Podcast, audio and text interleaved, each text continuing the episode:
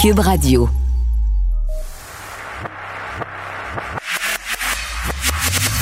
Derrière chaque nouvelle se cache une explication. Aviser, mesurer, renseigner. Pour lui, l'information est à la base de la compréhension. Engagé sur les enjeux de société, il réfléchit aux solutions. Alexandre Morin-Villouellette. Oh, faut que je lâche mon téléphone cellulaire. L'émission de radio vient juste de commencer. Et je serai pas le seul à lâcher mon téléphone cellulaire. Haha, petite mise en intro pour vous dire ce matin que le ministre Bernard Drinville va enfin trancher. C'est officiel sur la question des téléphones cellulaires en classe. Ouais, on en parle déjà depuis euh, un petit moment. Là. Les professeurs, les syndicats de profs, direction d'école qui se sont exprimés là-dessus, organisations de parents aussi qui ont dit, ben regardez, d'interdire mur à mur le téléphone cellulaire dans les écoles, pas sûr que c'est la bonne solution.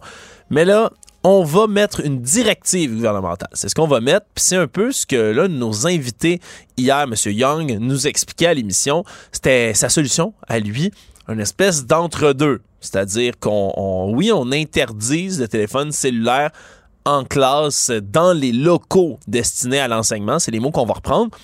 Mais on laisse aussi, selon les informations que nos collègues du Journal de Montréal, entre autres, ont appris, ben on laisserait le choix aux écoles de déterminer par elles-mêmes comment on applique l'interdiction du cellulaire. Donc, ce serait un peu ben, des mesures au cas par cas. L'important, ce serait que pour toutes les écoles dans le public, hein, le privé évidemment n'est pas assujetti à tout ça, dans le public, ben, si vous êtes une école, vous devez vous-même prendre vos propres mesures appropriées pour que les téléphones ne se retrouvent pas dans les classes. Parce que il y a des endroits où on demande aux élèves de les laisser dans, un, dans le casier, par exemple. Il y en a à qui on dit, ben, regardez, vous rentrez dans la classe, vous laissez votre téléphone à l'entrée, vous le reprenez en sortant. Toutes sortes de mesures comme ça qui peuvent être intéressantes, qui peuvent être appliquées, mais surtout qui vont laisser une espèce de latitude aux écoles pour légiférer là-dessus. Le problème, c'est que la directive, est-ce qu'elle va arriver à temps pour la rentrée scolaire? Mine de rien, c'est la semaine prochaine, déjà le 1er septembre, la date fatidique à laquelle on fait la rentrée scolaire. Donc, ça se pourrait que ce soit, ben, on soit pas prêt complètement du côté du Conseil des ministres hein, qui doit encore approuver cette décision-là. Ça reste à voir, mais bon, on n'aura pas trop tardé du côté de M. Drainville. Au moins, on a pas mal la certitude que ça risque de régler cette année-ci le scolaire. On va pas traîner plus qu'il faut. Hâte de voir comment ça va être reçu, puis surtout comment ça va être efficace, cette mesure-là, lorsqu'on va l'appliquer dans les classes. Sinon, nouvelle qui ne me surprend pas, mais qui vient quand même peut-être euh, apprendre quelque, quelque chose euh, côté pseudo-médecine à certaines personnes. Notre collègue Francis Pilon, qui a toujours une plume excellente dans le journal de Montréal pour ces, ce genre d'histoires-là qui viennent, bien évidemment, toujours piquer ma curiosité quand on parle de théorie du complot et de désinformation, ce sont les fameux medbeds. OK? Medbeds, qui sont euh, des lits médicaux, si on peut le traduire de cette manière-là, mais sont vendus par une entreprise qui prend de l'ampleur au Québec. Orgolife de son nom, c'est à Magog en Estrie qu'ils ont pignon sur rue et eux vendent toutes sortes d'articles de pseudo-médecine. Je pèse mes mots, là. C'est de la pseudo-médecine. Je vous le dis tout de suite, en ondes, ça ne fonctionne pas. Jonathan Jarry, entre autres, qui est communicateur scientifique à l'Organisation pour la science et la société de l'Université McGill, que j'ai eu le privilège et le plaisir de recevoir plusieurs fois, à la fois pour mon balado ici à Cube Radio. Ce n'est qu'une théorie où on s'attaque justement ben, à certaines pseudo-médecines comme celle-là, et aussi reçue ici souvent à Cube Radio. Lui, il dit, regardez, ça ressemble à de la science, mais c'est pas ça du tout. On utilise des termes, la force vitale, le chakra, les méridiens. Vous pouvez croire au chakra si ça vous tente de manière spirituel. Vous pouvez utiliser des concepts, des termes comme ceux-là si vous voulez ben, méditer, par exemple. Mais quand, euh, quand il s'agit de guérir des maladies, des problèmes physiques, des blessures, ça n'a aucun impact. C'est en gros ben, du charlatanisme. Parce que devinez quoi? Mais on les vend, les produits d'Orgolife. Par exemple, des pyramides énergétiques. C'est comme une espèce de pyramide en cristal qu'on vend du côté d'Orgolife c'est de 180 à 1000 dollars que ça peut coûter. Là. tout ça, on dit, ben regardez, c'est des cristaux qui sont tellement puissants que tous vos rêves vont se réaliser. Est-ce que ça vous donne le goût de vous méfier, vous, quand on vous promet que pour 1000 dollars, tous vos rêves se réalisent, puis tout ce que vous avez, c'est une espèce de, pyramide en cristal que vous mettez sur votre table du salon, puis vous touchez plus jamais? Je dis ça comme ça. On devrait toujours se méfier d'un produit qui promet de réaliser tous vos rêves. Et dans ce cas-ci, encore plus quand on utilise des termes pseudo-médicaux comme ça. Mais bon, pour l'instant, ben, et Santé Canada et le Collège des médecins du Québec sont en train de regarder la situation, mais pour l'instant, n'ont pas recommandé quoi que ce soit autour de ces produits-là. C'est du charlatanisme. On va vous faire payer de l'argent pour quelque chose qui fonctionne pas du tout. Et je reviens sur les medbeds. Les medbeds, c'est un concept qui existe déjà depuis des années, et que j'observe dans le milieu des théories du complot, particulièrement tout ce qui est autour de QAnon et de cette espèce d'amalgame, si on veut, de complotisme qui se retrouve tous, pris ensemble dans un gros moton de conspiration. Les medbeds, qu'est-ce que c'est? Mais dans cette espèce de croyance-là, parce que ce sont des croyances, c'est faux, parce que cette espèce de lit de cristaux qu'on va vous poser dessus, des séances, par exemple dans le cas de Orgo Life, qui coûte 135 dollars pour 90 minutes, vous couchez avec des pierres sur vous. Puis les medbeds, maintenant, à la tête de certaines personnes, ce serait une technologie médicale qu'on cacherait ultra avancé, ultra développé que les gouvernements cacheraient à la population pour les empêcher puis d'utiliser tout ça puis maintenir, si on veut, pour les élites seulement, ces espèces d'engins-là. Un medbed, là, pour certaines personnes, ça pourrait régénérer des membres, guérir le cancer, rajeunir une personne. Bref, toutes sortes de, miracles scientifiques et médicaux qui ne viennent pas du tout quand on utilise un medbed parce que ça ne fonctionne pas. Mais bref, c'est quelque chose quand même qui est extrêmement triste parce qu'il y a certaines personnes dans des conspirations, dans des complots, et j'en ai déjà vu sur des forums, sur des, euh, disons, des forums de discussion, des pages qu'ils ont, entre autres, sur Telegram, où il y en a qui disent ah ben moi j'arrête mes traitements pour le cancer, j'arrête mes traitements pour telle maladie, j'attends que les medbeds s'en viennent, puis on n'arrête pas du côté de de mon guide ou mon gourou, la personne, l'influenceur QAnon qui promet encore et encore que les medbeds s'en viennent, puis bientôt vous allez pouvoir y avoir accès. Il y a vraiment des gens qui arrêtent leur traitement, puis qui, ben, malheureusement, vont finir par avoir des conséquences gravissimes, parce que les medbeds ne viendront jamais, puis s'ils viennent, mais ça va être un gros tas de pierres puis de cristaux sur lesquels vous allez vous coucher pendant 90 minutes, vous allez perdre de l'argent, puis il va rien arriver, parce que tout ça, ben, malheureusement, même si on aimerait ça y croire, d'avoir pour nous ben, un engin magique qui permettrait de guérir absolument toutes les afflictions, ben, la science, elle, elle s'en fout. Ça fonctionne pas de tout ça, malheureusement.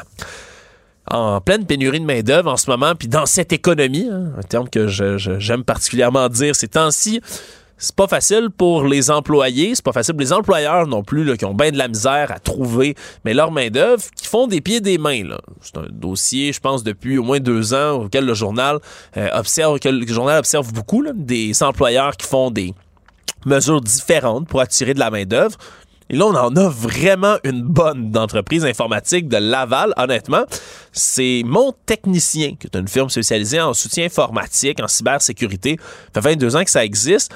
Et là, ben, le, président de cette compagnie-là, M. Sylvain Dion, lui vient de faire quelque chose de complètement nouveau, acheter un chalet sur une île privée.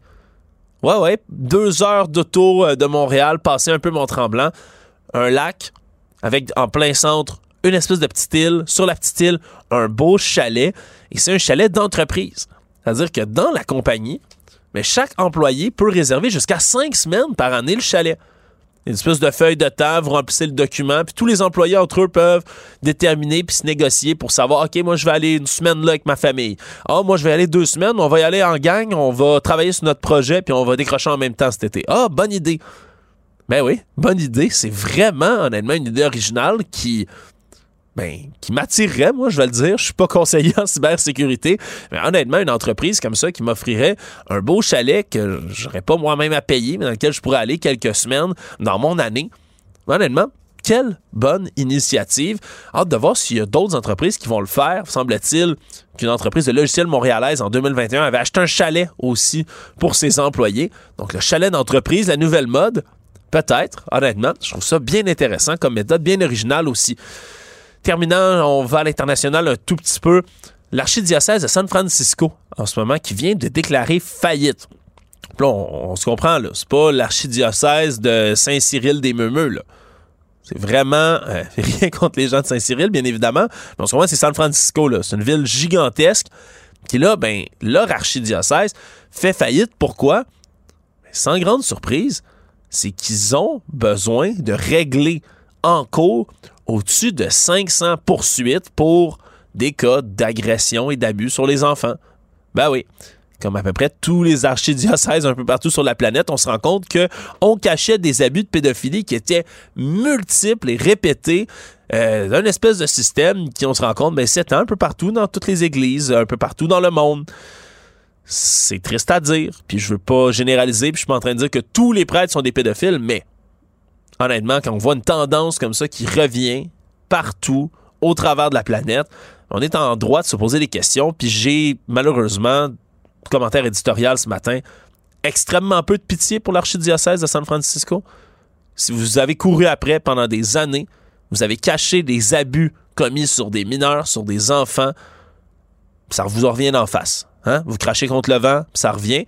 Honnêtement, j'espère que l'archidiocèse de San Francisco va se faire saigner jusqu'à ses derniers dollars pour restituer un peu de dignité aux victimes puis aux familles au fil des années qui ont dû subir les agressions répétées de certains membres du clergé qui étaient camouflés, cachés par d'autres membres du clergé.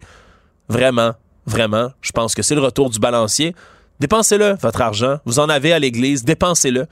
Honnêtement, c'est la moindre des choses fait faire pour ces victimes-là et pour leur famille. Bienvenue ce matin à Cube Radio. Passionné de la société, il est motivé par la recherche de la vérité. Alexandre Morin-Villouellette. Culture et société. Anaïs Gertin-Lacroix, mes hommages. Bonjour Alexandre. C'est le moment de commencer à voter pour les prix Gémeaux du public. Exactement. Donc le 17 septembre prochain aura lieu la 38e édition des prix Gémeaux, animée cette fois-ci par Pierre-Yves Et là, on invite les gens à aller euh, à se rendre sur le site justement des Gémeaux pour voter pour leurs trois productions favorites. Et c'est pas le choix qui manque au Québec. Là, vous avez pu triper sur la voix comme des millions de personnes. Euh, Mégantic, la nous Laurier euh, Gaudreau s'est réveillé. Écoute, il y a du choix en quantité. Donc là, vous vous rendez sur le site. Vous avez jusqu'au 5 septembre pour voter. Et par la suite, Alex, les 20 émissions qui sont les plus, euh, qui ressortent le plus seront finalistes. Il y aura un second vote qui va se tenir du 7 au 17 septembre prochain et l'émission gagnante sera dévoilée justement lors euh, du euh, prochain gala des Gémeaux. Donc, rendez-vous sur le site. Là, on a tellement de la bonne télévision au Québec et vous pouvez justement faire entendre votre vote, votre émission qui vous a fait soit brailler littéralement ou mourir de rire cette année. Oui, là, il y a d'autres galas aussi qui ont lieu, mm-hmm. autres que les Gémeaux Anaïs. Le gala country qui a lieu aussi. Exactement. Donc, ce sera officiellement le 26 octobre prochain. Puis, on a dévoilé hier les artistes qui étaient en nomination. Donc, au total, Alex, il y a plus de 14 prix Willy qui seront remis. Ça aura lieu au Club Soda. Ce sera animé cette année par Guylaine Tanguay. Et dans les artistes qui se démarquent le plus, on commence avec Véronique Labbé qui se démarque avec six nominations, suivi de près avec euh, Francis Desjumien de Grand Prix ou encore Guillaume Lafont, les deux qui récoltent cinq nominations. Il y a aussi le prix du public. On invite encore une fois les gens, justement, euh, ben, prix du public, ce serait bien que le public vote pas. Donc, vous avez justement votre mot à dire euh, parmi les formations telles Lendemain de veille, Matt Lang, Phil Lozon, Rock This Country ou encore Sandrine Hébert. Donc, ça, c'est jusqu'au 8 septembre prochain. galacountry.com. Et dans les galas, on aime aussi voir des performances, évidemment, surtout lorsque c'est un gala de musique. Donc, sur scène, euh, vous pourrez voir entre autres Paul Darèche, Annie Blanchard et euh, Frédéric de Francis viens de Grand Prix, Brittany Kennel et j'en passe. Donc, si vous avez envie d'avoir vos billets, rendez-vous sur Gala country.com et ce sera également euh, diffusé euh, sur Internet. Oui, puis ça continue à, honnêtement, à attirer de plus en plus de gens, j'ai mm-hmm. l'impression. Les galas country, on vient d'avoir l'assaut à Montréal. Euh, puis je découvre, on dirait ces temps-ci, des gens dans mon entourage qui sont des fans de country que je n'aurais jamais identifié sinon, Anaïs. Donc, je pense que ça vient, ça vient chercher beaucoup de gens. On comprend pourquoi il y a un gala qui, qui se poursuit comme celui-là. dixième édition, hein, quand même, et tu le mentionnes, chaque année, ça fait de plus en plus jaser. Donc, ce, ce style de musique qui euh, prend de plus en plus d'ampleur. Bon, ailleurs, euh, en Amérique du Nord, ça existe, ben, pas que ça existait, ça existe au Québec également, mais ça avait vraiment une place de choix. Et au Québec, depuis les dernières années, on le voit justement comment ce style de musique-là prend énormément de place. Et des adeptes qui étaient presque gênés, je te dirais, quelques années de ça, de hmm. dire, moi, j'aimais le country. Non, mais c'est vrai, des fois, on dirait qu'il y avait mauvaise presse.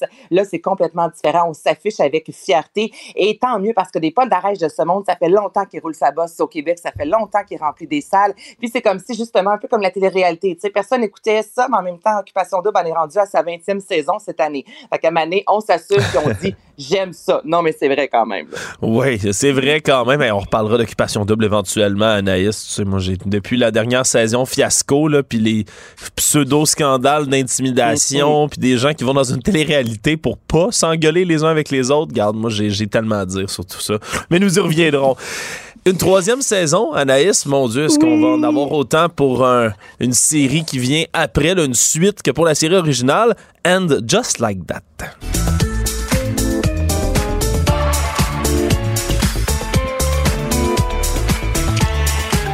Je te mentirais si je te disais, Anaïs, que je connais bien Sex and the City. Là, ce que je comprends, ça, c'est la suite, là, And Just Like That.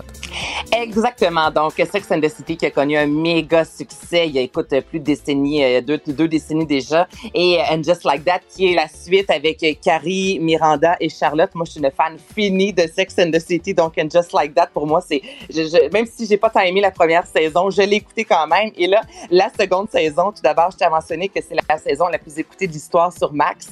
Et on a annoncé hier euh, qu'il y aura justement une troisième saison. Donc là, tout d'abord, je rappelle aux gens que ça se termine le 24 août. Donc, ce jeudi, ce que l'on sait, c'est que Carrie va recevoir ses amis, elle qui quitte son appartement officiellement et le titre de l'épisode sera The Last Supper. Et après, justement, première saison, euh, c'est un peu mitigé. En même temps, on sait toujours, hein, lorsqu'il y a une suite comme ça après plusieurs années, c'est sûr que tout le monde attend toujours cette série-là avec une brique et un fanal se disant est-ce que c'est bon, est-ce que c'est pas bon? On savait que Samantha allait pas y être. Et là, finalement, de fil en aiguille, les gens vraiment embarqué dans euh, l'univers des filles, évidemment, dans la cinquantaine cette fois-ci. Deuxième saison qui a remporté un franc succès. Donc, ce fut, euh, ça a été confirmé, la troisième saison qui, bon, on n'a pas de date évidemment, mais sachez, fan comme moi de Sex and the City avec des phrases célèbres comme 30 tes lèvres, vous savez que ce sera maintenant euh, de retour pour une troisième saison. Puis ça me rend bien heureuse, puis je sais que je suis pas la seule à me fier à ce que j'ai vu depuis hier sur les médias sociaux. Nous sommes plusieurs à célébrer le retour de Carrie et de Aidan.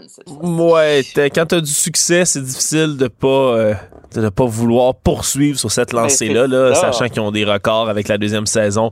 Mais on peut s'attendre quand même à ce que ça revienne pour une troisième. Alice, il y a une tournée qui s'effectue en ce moment pour Miss Lauren Hill et les Fugees. Ready or not,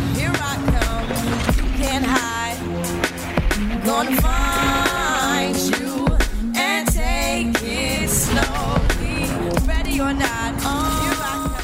Justement, donc tu l'as mentionné, euh, grosse tournée à venir. Donc d'abord en juin dernier à Philadelphie, Lauren Hill, Wyclef Jean et Press, les trois membres des euh, Fugees, se sont réunis sur scène. Ça avait fait, écoute, les images avaient fait le tour du monde tellement rapidement parce que c'est très rare qu'on voit la formation ensemble. Lauren Hill était venu à la Place Belle en 2019, mais sinon, là, c'est très rare qu'il débarque en sol québécois. Et là, je te mentirais de dire que ce sera en sol québécois, mais c'est pas si loin. Ok, donc là, il y aura une tournée 25e anniversaire de l'album de Miss Education of Lauren Hill qui a remporté 5 Grammy justement en 1999. Et bon, tout d'abord, Lauren Hill va débuter sa tournée seule. Elle va se rendre jusqu'en Océanie et par la suite, les membres vont la suivre pour euh, plusieurs dates à venir, dont justement Toronto et non Québec. Mais tu sais, comme je te dis, on en voit souvent. On a vu plusieurs artistes se rendre, exemple, pour une Beyoncé à Toronto. Donc, pour Lauren Hill et sa gang, c'est possible de le faire. Là, ce qui reste à savoir, par contre, mon Alex, c'est si la présence de Price sera ou non, euh, ben, s'il sera là, finalement, ou non, parce qu'il est présentement en attente d'une sentence, lui qui a été reconnu coupable d'un méga scandale de corruption et il pourrait faire jusqu'à 20 ans de prison. Je pense pas qu'on va laisser sortir de prison pour aller faire une tournée. Tu comprends? Donc, si officiellement il se retrouve en prison, ben, sachez que sur scène, vous allez voir Wyclef Jean et Lauren Hill et il manquera justement un membre de la formation. Mais somme toute, ils seront d'ici les prochains mois à Toronto avec cette grosse tournée-là. Ouais, c'est sûr que si euh, une tournée pouvait être libérée de prison, je pense sûr qu'on verrait beaucoup de, ouais, beaucoup de détenus de commencer à se recycler dans l'industrie de la musique ou autre, Anaïs. Que, ouais, moi aussi, ça m'étonnerait qu'on puisse, euh, qu'on puisse quand même le voir de la partie. En terminant, Anaïs, habituellement, on a été, euh, on sait que c'est le mardi des au cinéma. Je pense que c'est l'expression populaire qui revient souvent alors qu'on a des billets qui sont moins chers le mardi. Mais là, ça va être le dimanche, cette fois-ci au cinéma, qu'on va avoir des billets vraiment moins chers. Exactement. Donc, ce sera ce dimanche 27 août, Alex. Les prix de, billets de cinéma seront à 4 dollars seulement. Donc, ça a été annoncé par les membres de l'Association des cinémas du Canada qui se sont dit, ben là, on a envie d'inciter les gens à retourner au cinéma. Quoique cet été, ça a été quand même, je pense qu'on a été courtisé avec des Oppenheimer et des Barbie de ce monde. Mais somme toute, sachez que euh, dans plusieurs grandes chaînes, je pense entre autres à des euh, Cinéplex Odéon, des Goudzo de ce monde, mais aussi dans des cinémas plus, euh, bon, j'ai le terme underground, mais c'est pas ça du tout, là, mais entre autres le Clap à Québec est, soit dit en passant, le popcorn est extraordinaire et moins cher qu'ailleurs. Ça, je le dis. La pub gratuite. Donc, non, mais je vais souvent à Québec, moi, avec Salut et le clap. Là, les bancs, c'est propre, c'est pas cher. J'aime tout, j'aime tout. Donc, elle est là, euh, entre autres, cinéma à découvrir. Alors, euh, sachez que ce dimanche, tous les films seront offerts à 4 plus taxes. On devrait faire ça aussi avec les cinéparcs parce qu'on s'en est parlé, oui. moi, que les cinéparcs en arrachent hein, cette saison-ci. Donc, on pourrait peut-être l'association des cinémas, je sais pas si c'est une grosse association des cinéparcs, c'est sûr que c'est moins imposant, mais euh, peut-être pour courtiser justement les gens. Mais sachez que ce dimanche, vous euh, pourrez aller au cinéma et ça vous coûtera une fraction du prix. Oui, la bonne occasion d'aller voir justement un des deux gros films là, de l'été ou même encore ben, des films québécois parce qu'il y en a en ce moment qui sont à l'affiche puis qui sont excellents. Mm -hmm. Gartin-Lacroix, merci. Salut. Quelle que soit la situation, il départage le vrai du faux pour faire avancer la discussion. Alexandre Morin-Villouellette. Oublions jamais de placer les choses en perspective. Ça aurait dû être une grande célébration. C'est quand même gros ce qu'on évoque là. Très significatif pour bien comprendre tout ce qui s'est passé. Un professeur, pas comme les autres. Luc la liberté. Mes ailes de poulet sont déjà en train de décongeler. Luc La Liberté pour le premier, la première de toutes les épreuves du véritable Super Bowl de la politique américaine. Premier débat de la primaire républicaine ce soir. Voilà, avec un absent de marque, à moins qu'il ne nous surprenne une fois de plus et qu'il se décide à la dernière minute. Euh, son ancien vice-président Mike Pence pensait que la chose était toujours possible.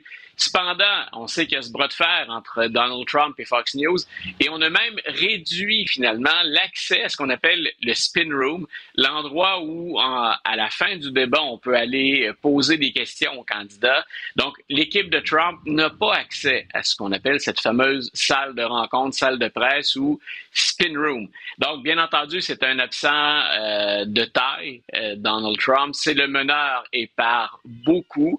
Euh, ce serait intéressant de voir qui va être à l'écoute, combien? Nous, on sera là, euh, mais on n'est pas la clientèle cible, bien entendu, des, républicains et de Fox News. C'est plus ou moins Québec ou Montréal qui est, qui est la cible en termes d'auditoire. Donc, euh, ce qui va être intéressant, c'est combien de personnes vont écouter. Ça, le Parti républicain, ça les inquiète. Sinon, pour tous les autres, incluant les stratèges démocrates, c'est est-ce que quelqu'un peut sortir du lot dans le groupe de huit qui va être sur scène ce soir? Et si oui, qui? et autour de quel sujet ou de quel On sait déjà qu'il y a des gens qui vont s'en prendre à Donald Trump directement. En même temps, on ne peut pas faire tout un débat à viser l'ancien président et notre meneur. Ce serait même pas bon pour les républicains d'agir ainsi. Mais on peut s'attendre à quelques coups de gueule bien sentis. On l'avait déjà dit de Chris Christie, qui est vraiment le premier à avoir été le chien d'attaque républicain pour dire ce gars-là n'a pas d'affaire là. Il est tout simplement indigne de sa fonction. Donc, il y a bien sûr Chris Christie. Moi, celui que je vais avoir à l'œil ce soir, c'est quelqu'un dont on a parlé un petit peu, mais qui a continué euh, à progresser dans les sondages. Euh, c'est Vivek Ramaswamy. Donc, moi, j'ai hâte de l'entendre. Il s'est fait remarquer dernièrement là, pour des, euh, est-ce qu'on peut dire que ça, ça fleurait bon le complotisme ou euh, les, théories euh, plus ou moins bancales? Donc, c'est lui qui vient de proposer aux Taïwanais de chacun avoir son fusil AR-15 pour se protéger d'une éventuelle invasion de la Chine. Donc, on est dans ces eaux-là. Reste qu'il se démarque. Donc, ça peut être intéressant de le voir à l'œuvre.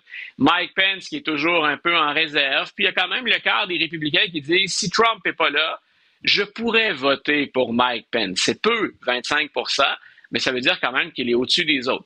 Sinon, moi, ben, mes candidats préférés, si je pense à remporter une élection, Tim Scott, Nikki Haley vont être là. Et il y a deux individus qui vont probablement servir plus de faire valoir que les autres.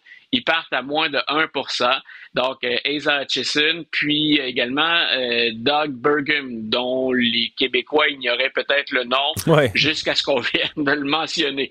Euh, mais sinon, c'est c'est pas c'est pas sans intérêt, loin de là. Et effectivement, au-delà de Trump, surveillons vers quoi on va aller, quels vont être les thèmes privilégiés?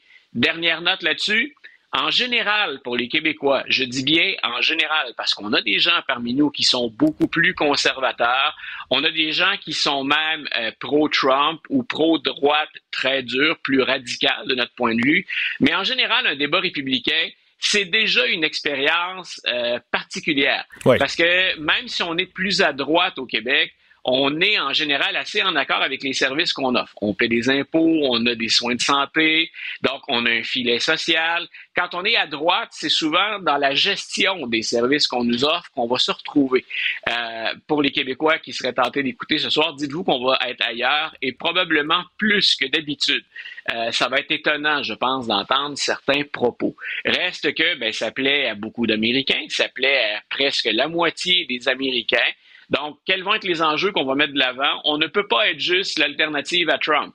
Idéalement, on aurait des idées. Quelles vont, quelles vont être les idées qui seront énoncées ce soir? Ouais, Luc, j'aime ça que tu, tu précises, tu sais, à droite, à gauche un peu, parce qu'on on, c'est important de se remettre en perspective. Hein. L'échelle gauche-droite politique, elle est fluide, dépendamment de l'endroit où vous vous trouvez dans le monde. Mais c'est vrai. Puis souvent, on a l'impression, tu sais, oh mon Dieu, le Québec, hein, là, il y a du monde, ils sont vraiment à droite. Mais les gens vraiment, la plupart du temps, du moins, là, des gens très à droite, mettons, en politique active au Québec, sont quand même à gauche si vous prenez un spectre comme celui des États-Unis. C'est ce qui est drôle. Écoute, l'homme politique qui a probablement eu la, plus forte cote d'amour au Québec, c'est Barack Obama. Et quand on observe la présence de Barack Obama au Québec, Barack Obama est un gars de droite et c'est clair. Donc, on l'associe aux progressistes, hein, puis même à une gauche assez prononcée c'est l'influence des étiquettes qu'on lui a collées aux États-Unis. Mais dans un contexte québécois, Barack Obama est un gars de droite. C'est même pas centre-droite à certains égards, c'est à droite. Donc, euh, c'est bien qu'on précise les points de repère à l'intérieur desquels on fonctionne. On est vraiment dans un autre pays, puis ce qu'on appelle la droite, ça va beaucoup plus loin que ce que nous appelons la droite en général. Ouais, je rappelle que Mike Pence a des propositions, par exemple, de juste supprimer l'agence environnementale des États-Unis. c'est des, des, promesses qu'on verrait pas vraiment euh, faites ici au Canada puis au Québec. Et heureusement, hein, j'ai envie de dire, pendant ce temps-là, ben, les procès contre M. Trump, eux, ben, la justice est en marche et ne s'arrêtera pas, Luc. Et là, ben, dans l'affaire de la gestion des documents confidentiels, top secret, entre autres à Mar-a-Lago du côté du président Trump, mais ben, là, on a un témoin dans le procès qui vient de revirer sa veste de côté. Voilà, c'est intéressant. Membre du personnel euh, à Mar-a-Lago, puis donc membre de l'entourage immédiat de Donald Trump. Jusqu'à maintenant, depuis que le procureur Jack Smith s'est intéressé à son cas, euh, lui avait une défense qui était assurée à même les fonds de campagne de Donald Trump. Donc, et c'est tout à fait légitime en passant. On, avait le droit d'agir ainsi. C'est pas de l'argent qui vient de, de, provenance louche, euh, mais il a décidé euh, soudainement de faire cavalier seul, de partir de son côté avec son propre avocat, et on nous a avisé hier soir et ce matin qu'il avait tourné sa veste. Et ce que ça veut dire concrètement, lui confirme dans son nouveau témoignage, donc il a modifié des déclarations effectuées précédemment dans l'enquête, il a dit c'est bel et bien Trump qui voulait, qui a demandé lui-même, c'est pas un intermédiaire, c'est Trump lui-même qui a demandé à ce qu'on détruise les preuves visuelles de la gestion des documents confidentiels à Mar-a-Lago. Il faut se rappeler que ben, le FBI avait saisi ces bandes vidéo et que dans l'acte d'accusation, on dit ben, M. Trump a tenté de les faire disparaître. Lui vient plus, plus, c'est rien de moins que de confirmer ce qu'on disait jusque-là. C'est le patron, c'est le boss qui a dit hein, au personnel débarrassez-vous de ça, effacez-moi ça. Donc c'est déjà euh, une confirmation, puis c'est déjà quelque chose de particulièrement troublant. Le FBI exige les documents et la personne qui est la première suspecte là-dedans demande à ce qu'on les détruise. Donc un avant-goût de ce qu'attend M. Trump, et c'est peut-être pas la dernière fois qu'il y a ce qu'on appelle en anglais un flip quelqu'un qui avait témoigné ou quelqu'un qui est demeuré solidaire et qui décide soudainement ben, de penser à lui avant de penser à Donald Trump. Oui, puis c'est le cas, puis c'est drôle parce qu'on utilise entre autres, ben, par exemple en Géorgie, là, pas pour tous les cas, mais la loi RICO hein, contre les associations criminelles. Puis quand on parle de l'entourage de M. Trump, ben, c'est quelque chose qui revient souvent. Des fois, il y a bien des gens, comme dans d'autres organisations criminelles, mais qui vont peut-être se faire offrir des deals, des ententes par la justice peut-être ça, ça, délie les langues, règle générale, de se faire, euh, de se faire menacer d'une énorme peine de prison, là, des fois, qui est peut-être pas mal plus lourde que ce à quoi on pensait. Ça met du plomb dans la tête, ça fait réfléchir, puis ça donne le goût, des fois, de balancer le boss, comme tu l'appelles, en dessous de l'autobus aussi, Luc. Là. Ben écoute, c'est arrivé avec euh, celui qui gérait les affaires de, des entreprises Trump. C'est arrivé avec ni plus ni moins que le, le, comptable de la mafia, si je continue mon ma référence aux, aux parrains. Euh, et je suis toujours étonné de voir à quel point des gens demeurent fidèles à Donald Trump, tout en sachant qu'il n'y aura jamais de retour d'ascenseur ou d'escalier roulant dans le cas de M. Trump. Ouais. Donc, on ne va pas obtenir, on ne va pas obtenir grand-chose en échange de notre loyauté ou de notre fidélité. Rudy Giuliani est en train de l'apprendre à la dure. M. Giuliani, on le sait, c'est une des chutes les plus vertigineuses de la politique américaine. Euh, il se retrouve gros gens comme devant présentement. Euh, il est euh, endetté, donc et, il, est, il croule sous les factures. Puis M. Trump ne lui a pas offert de compensation ou d'aide jusqu'à maintenant. Et M. Giuliani a risqué énormément pour prendre la défense de Donald Trump et a lui-même reconnu avoir menti. Donc, personnellement, si je vais en affaires ou si si j'ai une collaboration dans la vie, euh, quelqu'un comme Donald Trump, je vais m'en tenir loin, considérant ce que j'apprends ben, en fait, il a passé sa vie comme ça, M. Trump, comme homme d'affaires, mais sur la scène politique, il a répété le même stratagème. Oui, et c'est peut-être aussi ben, ce qui risque de rendre M. Trump inéligible pour la course présidentielle. Là, c'est une nouvelle théorie qui est flottée, entre autres, par deux chercheurs universitaires, Luc. Voilà, écoute, ça fait, il euh, s'agit de suivre les, les médias euh, un peu plus conservateurs qui s'arrachent un peu cette nouvelle-là depuis ça fait deux ou trois semaines que ça circule, mais dans les derniers jours, on ramène ça de l'avant.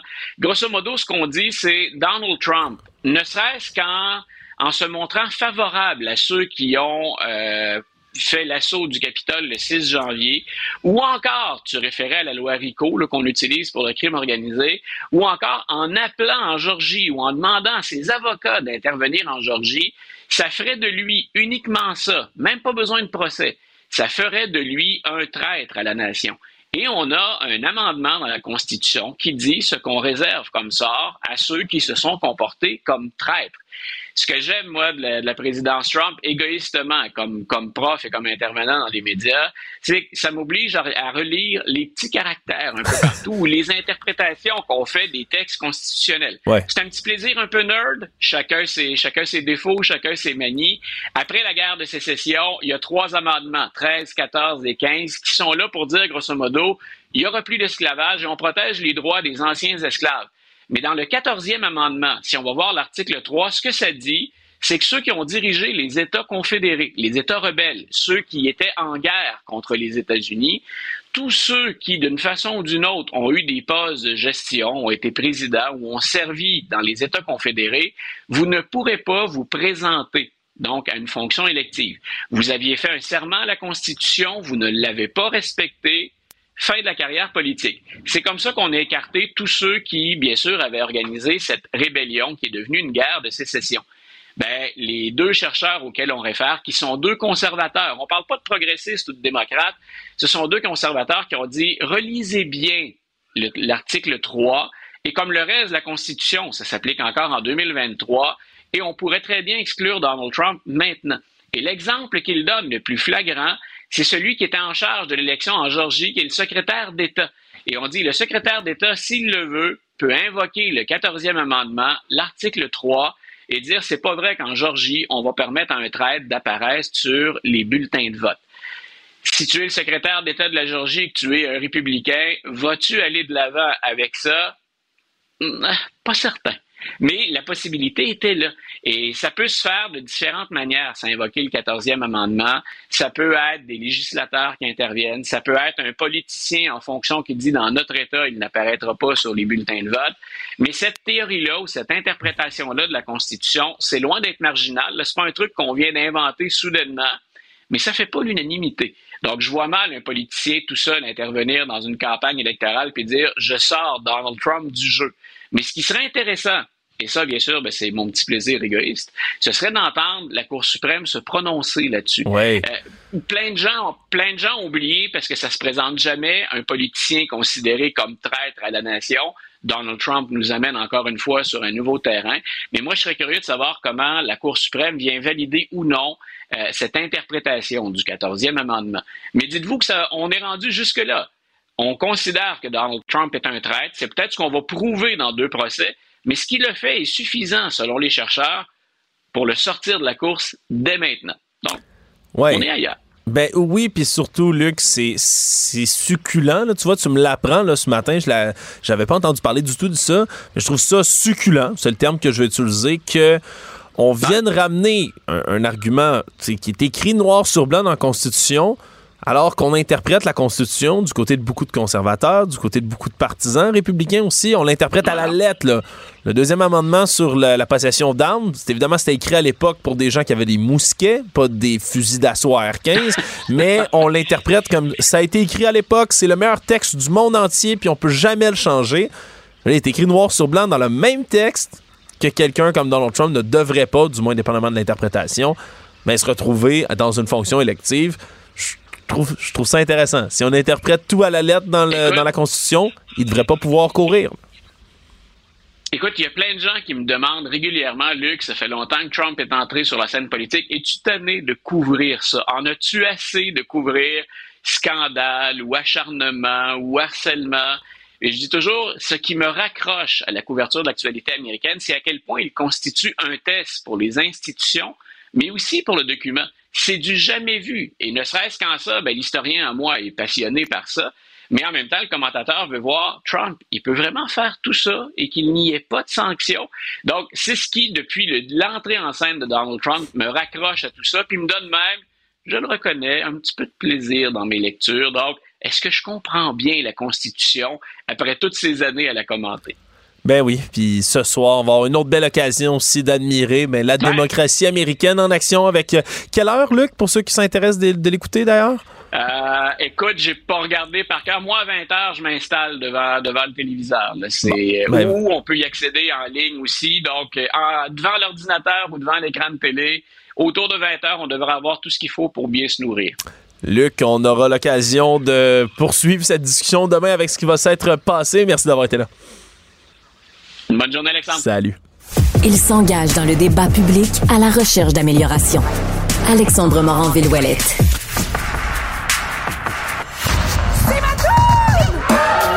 Quelle est la chanson d'été de Mario Dumont? Mario, il adore Post Malone. J'ai appris ça dans les dernières années en travaillant avec lui. Ça, ça va être euh, une chanson de Mario Pelcha. Love is cheap. cheap is love. Life is cheap. My love is cheap. Quelque chose de même. Voyager, je n'aime pas ça. Cube Radio. Si c'est voyager sans toi, c'est un talent que j'ai. Je chante sa note. Les rencontres de l'heure. C'est des enjeux de société où est-ce que tout le monde peut en discuter. David Santarossa. Tu sais, la bienveillance, ça peut devenir aussi de la complaisance. La rencontre, Moranville, Santarossa. Mais bon, ça semble être euh, la réalité qui va nous frapper. Controverse à Londres, l'autre côté de l'océan, chez les Anglais, David. euh, on a euh, une annonce, une affiche, promotion qui devait, euh, qui devait prendre l'affiche, je vais leur dire comme ça, mais qui a été bloquée au final par le maire de la ville de Londres. Pourquoi exactement?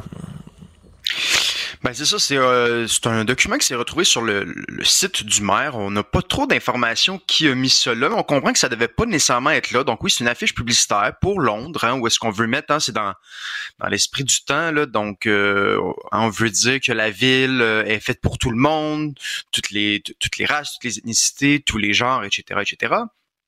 Et puis euh, sur une donc, il y a plusieurs photos hein, donc dans le- le- cette cette campagne publicitaire offre plusieurs photos.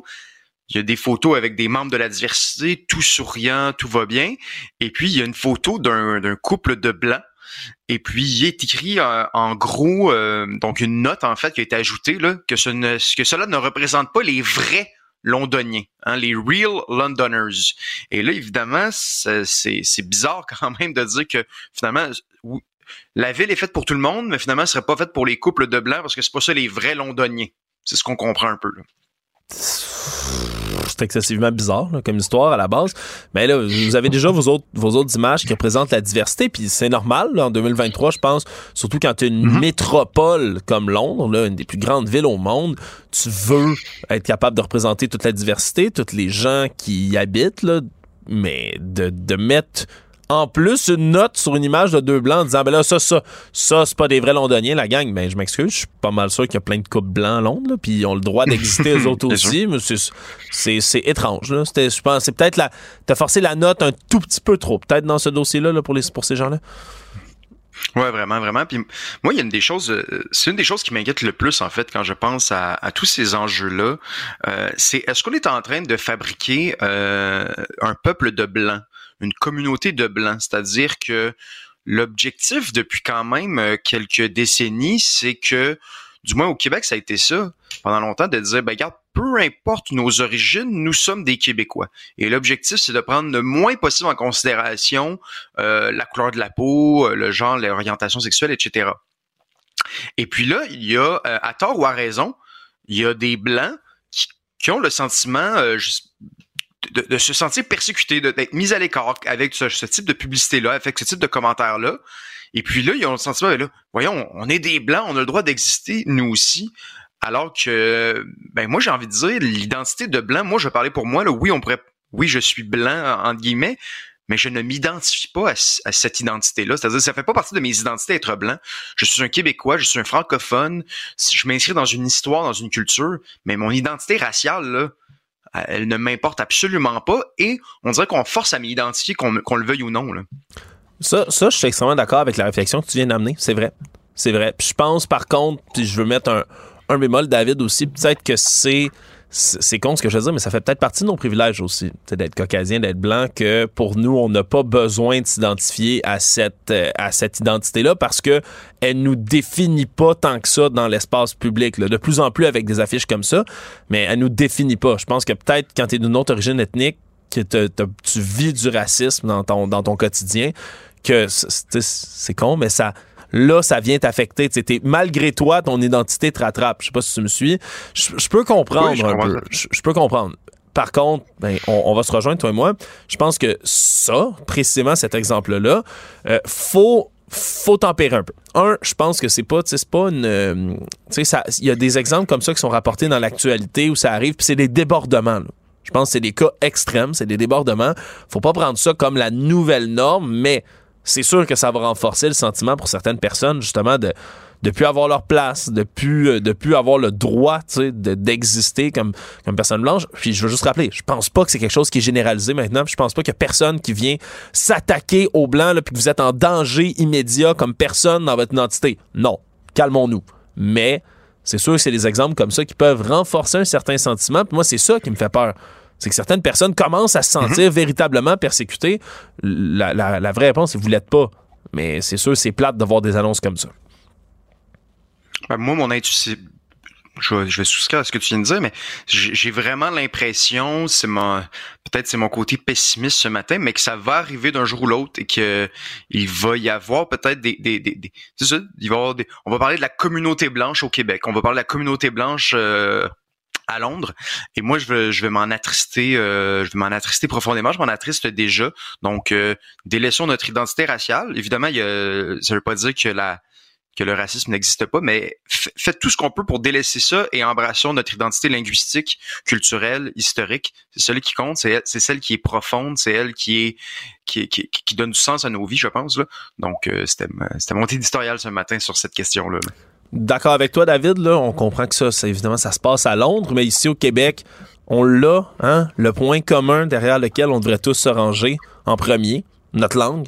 Je pense que quelque part, mm rangeons-nous derrière le français, rangeons-nous derrière le Québec. Euh, tout le monde qui se considère comme québécois est le bienvenu. Puis c'est important de défendre ben, ce qui nous unit. Dans ce cas-ci, ben, c'est le français, puis c'est quelque chose qui, en plus, ben, c'est une cause à laquelle on peut, si on a le goût de militer, on peut le faire parce que c'est en danger le français au Québec de plus en plus. Écoute, au fédéral, en ce moment, on a étudié d'autres possibilités en ce moment pour tenter de résoudre la crise du logement. soudainement, on vient de se réveiller au gouvernement de Justin Trudeau. Ah mon Dieu, une crise du logement, comment? Ah, euh, dans notre pays, comment? Ils viennent de s'en rendre compte, on dirait, là, ça, me rend cynique tout ça, mais là, Nouvelle solution pour eux, mettre un maximum d'étudiants étrangers pour venir aider le logement. Ouais, ben là, j'ai, je ris un peu parce que c'est que le Parti libéral au fédéral là, se change de position d'une journée à l'autre, sont tout mélangés. Hein. Donc, Sean Fraser, le ministre du Logement, qui était ministre ministre de l'immigration il y a quoi, un mois environ, là, euh, dit que le gouvernement pense justement à mettre, c'est ça, comme tu l'as dit, un maximum d'étudiants étrangers parce que justement, on veut donner du souffle un peu à la, à la crise du logement, justement, en, en réduisant ça. Mais dans le dans, dans, dans, la même phrase, en fait, il rajoute qu'il veut pas mettre la crise du logement sur les épaules des immigrants. Et ça, je vais être d'accord avec lui. Ce n'est pas de mettre la faute sur les épaules des immigrants, c'est le système d'immigration. Les immigrants qui arrivent ici, ils, reçoivent, ils se font dire, oui, venez, ben, ils débarquent ici, puis ils sont bien contents, ben je les comprends tout à fait. Mais c'est le, c'est le gouvernement qui a installé un système d'immigration qui est pas capable de, de subvenir à ses besoins, en quelque sorte. Là. Donc, je suis d'accord avec lui, c'est pas de la faute des immigrants, c'est la faute du système d'immigration qui a été mis en place par le par nos gouvernements. C'est ça qu'on critique quand on parle de la question de l'immigration et de la pénurie de logement. Ça, c'est vraiment important de, de le dire ce matin. Là. Euh, oui, David, tu, tu, touches quelque chose qui vient particulièrement me chercher. Il euh, y a des critiques qui peuvent se faire dans la vie. Critiquer le, on peut critiquer le système de l'immigration sans critiquer l'immigration fait pas de nous des racistes de critiquer un système qui clairement a plein de défaillances. C'est la même chose. On peut critiquer, par exemple, une religion. Hein. On peut critiquer certains tenants de la religion catholique, on peut critiquer l'islam, on peut critiquer le judaïsme dans certaines, dans certaines de ses mesures, sans critiquer nécessairement ou amener de la haine envers toutes les personnes qui sont dans cet établissement religieux-là. Même chose, on peut critiquer l'État d'Israël sans être antisémite. Il y a toujours un, espèce de juste milieu, puis les critiques qui peuvent se faire. C'est la même chose avec l'immigration on peut remettre en question et on doit remettre en question un système qui clairement est défaillant depuis des années. Puis là, on n'arrête pas de dire, ah, oh, il y a une pénurie de logements, faut faut être capable de la régler. On va on n'est pas capable de construire des nouveaux bâtiments. Le logement résidentiel, c'est à son plus bas depuis des décennies au Canada. En même temps, on veut rentrer plus de, laisser plus de gens venir au pays. C'est pas de la faute de ces gens-là. C'est pas de la faute de ces gens-là. Ben T'as tellement raison, David. Ouais, puis euh, donc c'est ça. Et on revient à nouveau sur euh, quand il dit que c'est en fait les immigrants qui vont résoudre la pénurie de main d'œuvre en construisant des bâtiments. Bon, évidemment, il y en a qui vont travailler dans le milieu de la construction, mais le Devoir d'ailleurs a fait un très bon dossier la semaine dernière qui montrait que les immigrants finalement étaient sous-représentés par rapport à la population générale sur les chantiers. Donc les immigrants ont tendance à moins choisir les euh, les emplois dans la construction. Donc ça force à nouveau, ça prouve à quel point euh, le fédéral, euh, en fait, ne maîtrise absolument pas le dossier de l'immigration. On a tendance à penser que le fédéral puis l'immigration, là, eux autres, ils savent comment ça marche, mais on le voit bien là, ça ne fonctionne pas. Là, au moins, ils, regardent un peu du côté de l'immunité ou les étrangers, donc ils se réveillent un peu, mais ça montre à quel point en fait ils sont totalement incohérents et qu'ils ne maîtrisent pas ce dossier-là. On va continuer à se moquer, je pense, de cette, euh, de cette pseudo-solution-là, là, des immigrants qui vont construire plus de mhm. logements en arrivant, David, pendant longtemps, je pense, toi et moi. Parce que moi, c'est, écoute, là, on dirait que c'est, on dirait que c'est le gouverneur de la Nouvelle-France, qui parle en ce moment, là. Ils viendront, ces, ces nouveaux arrivants, et défricheront la terre et se construiront des maisons sur leur, leur sur leur seigneurie.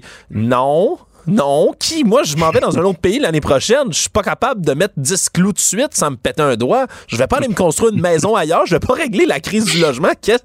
Le personnel ministre de l'immigration. En tout cas, regarde, moi, je, ça m'arrache en dedans d'entendre des commentaires comme ça. Je peux pas croire, d'ailleurs, que ça a pas été ça, paraît peut-être que c'est l'été puis que la session parlementaire à Ottawa est pas revenue parce qu'on dirait que être les oppositions, mon Dieu, que j'aurais tapé sur ce clou-là. Je trouve ça épouvantable comme espèce de pseudo-solution. Mais bon, hein, on va avoir le temps en masse des analyser. Euh, toutes ces belles solutions à la pénurie euh, du logement, ça s'en vient très vite cet automne. David, merci d'avoir été là. Salut demain. Son regard aiguisé sur l'actualité offre une compréhension de l'information. Alexandre Morin-Villouellette. On a entendu cette semaine le député du Bloc québécois Denis Trudel reprocher au premier ministre Justin Trudeau ben, d'être un peu euh, un peu l'autruche avec la tête dans le sable par rapport au problème de l'itinérance, de la pauvreté extrême, du logement, aussi de la pénurie de logement. On en parlait tout à l'heure avec David Santarosa. on dirait que tout d'un coup, là, par surprise, on vient de, on vient de se rappeler qu'une crise du logement dans le reste du Canada, au Québec aussi. Il y a des problèmes, bien évidemment, qui se répercutent tout ça dû au niveau de l'itinérance. On n'est pas là de trouver le logement, mais malheureusement, souvent, on se retrouve dans la rue. Et dans la rue, ben, c'est un peu partout, même aux alentours de Montréal, on a de plus en plus de campements d'itinérants qui finissent par s'accumuler puis s'agglutiner les uns aux autres quand ils n'ont plus d'autres choix. Pour en parler avec nous, Sébastien Doyon est intervenant de rue à l'organisme Le Trajet. Ça se trouve tout ça dans l'Anaudière. Bonjour, Monsieur Doyon. Bonjour, ça va bien? Ça va bien, merci. C'est un phénomène que vous, vous observez sur le terrain des campements, comme on en voyait avant juste à Montréal, mais s'établir partout dans les couronnes autour? Euh, ben, en fait, euh, moi, je suis travailleur de rue depuis une douzaine d'années environ. Puis, euh, c'est pas, pas un phénomène nouveau, mais c'est un phénomène qui prend de l'ampleur. Euh, je dirais qu'avant, tu sais, en couronne de Montréal, ben, veux, veux pas, c'est, c'est le phénomène du pas dans ma cour. Donc, ce qu'on voyait surtout, c'est des, des gens, mettons, euh, isolés peut-être euh, dans des boisés, euh, dans des, des, des fois il y avait des petites ententes avec des citoyens dans des cours arrière, des trucs comme ça. Mais là, il y a un phénomène aussi qui fait que plus le nombre de personnes est grandissant, les gens se mobilisent puis ils se regroupent, donc ça crée des campements comme on les voit présentement. Oui, puis ces campements-là, euh, c'est pas euh, c'est pas de la haine envers les, les, les personnes qui ont pas de qui ont pas de domicile fixe non plus de dire qu'il y a certains dangers aussi qui viennent avec tout ça. Je pense qu'on on les répète souvent du côté des autorités, puis on a tendance à être sceptique autour de tout ça, mais il y a quand même des risques pour principalement même pour les gens qui y habitent là, quand on crée des campements de fortune comme ça. Euh, ben oui, c'est sûr que euh, les risques, en fait, moi j'aime bien préciser que les risques sont probablement plus pour les gens qui y habitent que les, les, citoyens euh, qui, qui des fois mal informés ont peur des, des, des gens qui, qui montent les campements. mais oui, effectivement, c'est sûr que que ce soit du matériel de camping mal utilisé ou des trucs comme ça, oui, il peut y avoir des, des, des risques là, comme n'importe qui qui fait du camping, mais là, on parle de gens en situation euh, en mode survie, donc euh, qui sont pas toujours habilités à le faire, puis euh, dans des, des, conditions qui sont des fois un peu euh, précaires, donc montent des, des, des, campements de fortune. Fait que c'est pas. Euh, on, est loin d'être euh, dans les sites de la CEPAC, mettons. Ouais, ça c'est bien certain. vous qui êtes justement intervenant de rue, vous allez sur le terrain, vous rencontrez les gens qui se retrouvent dans des campements de fortune comme ça.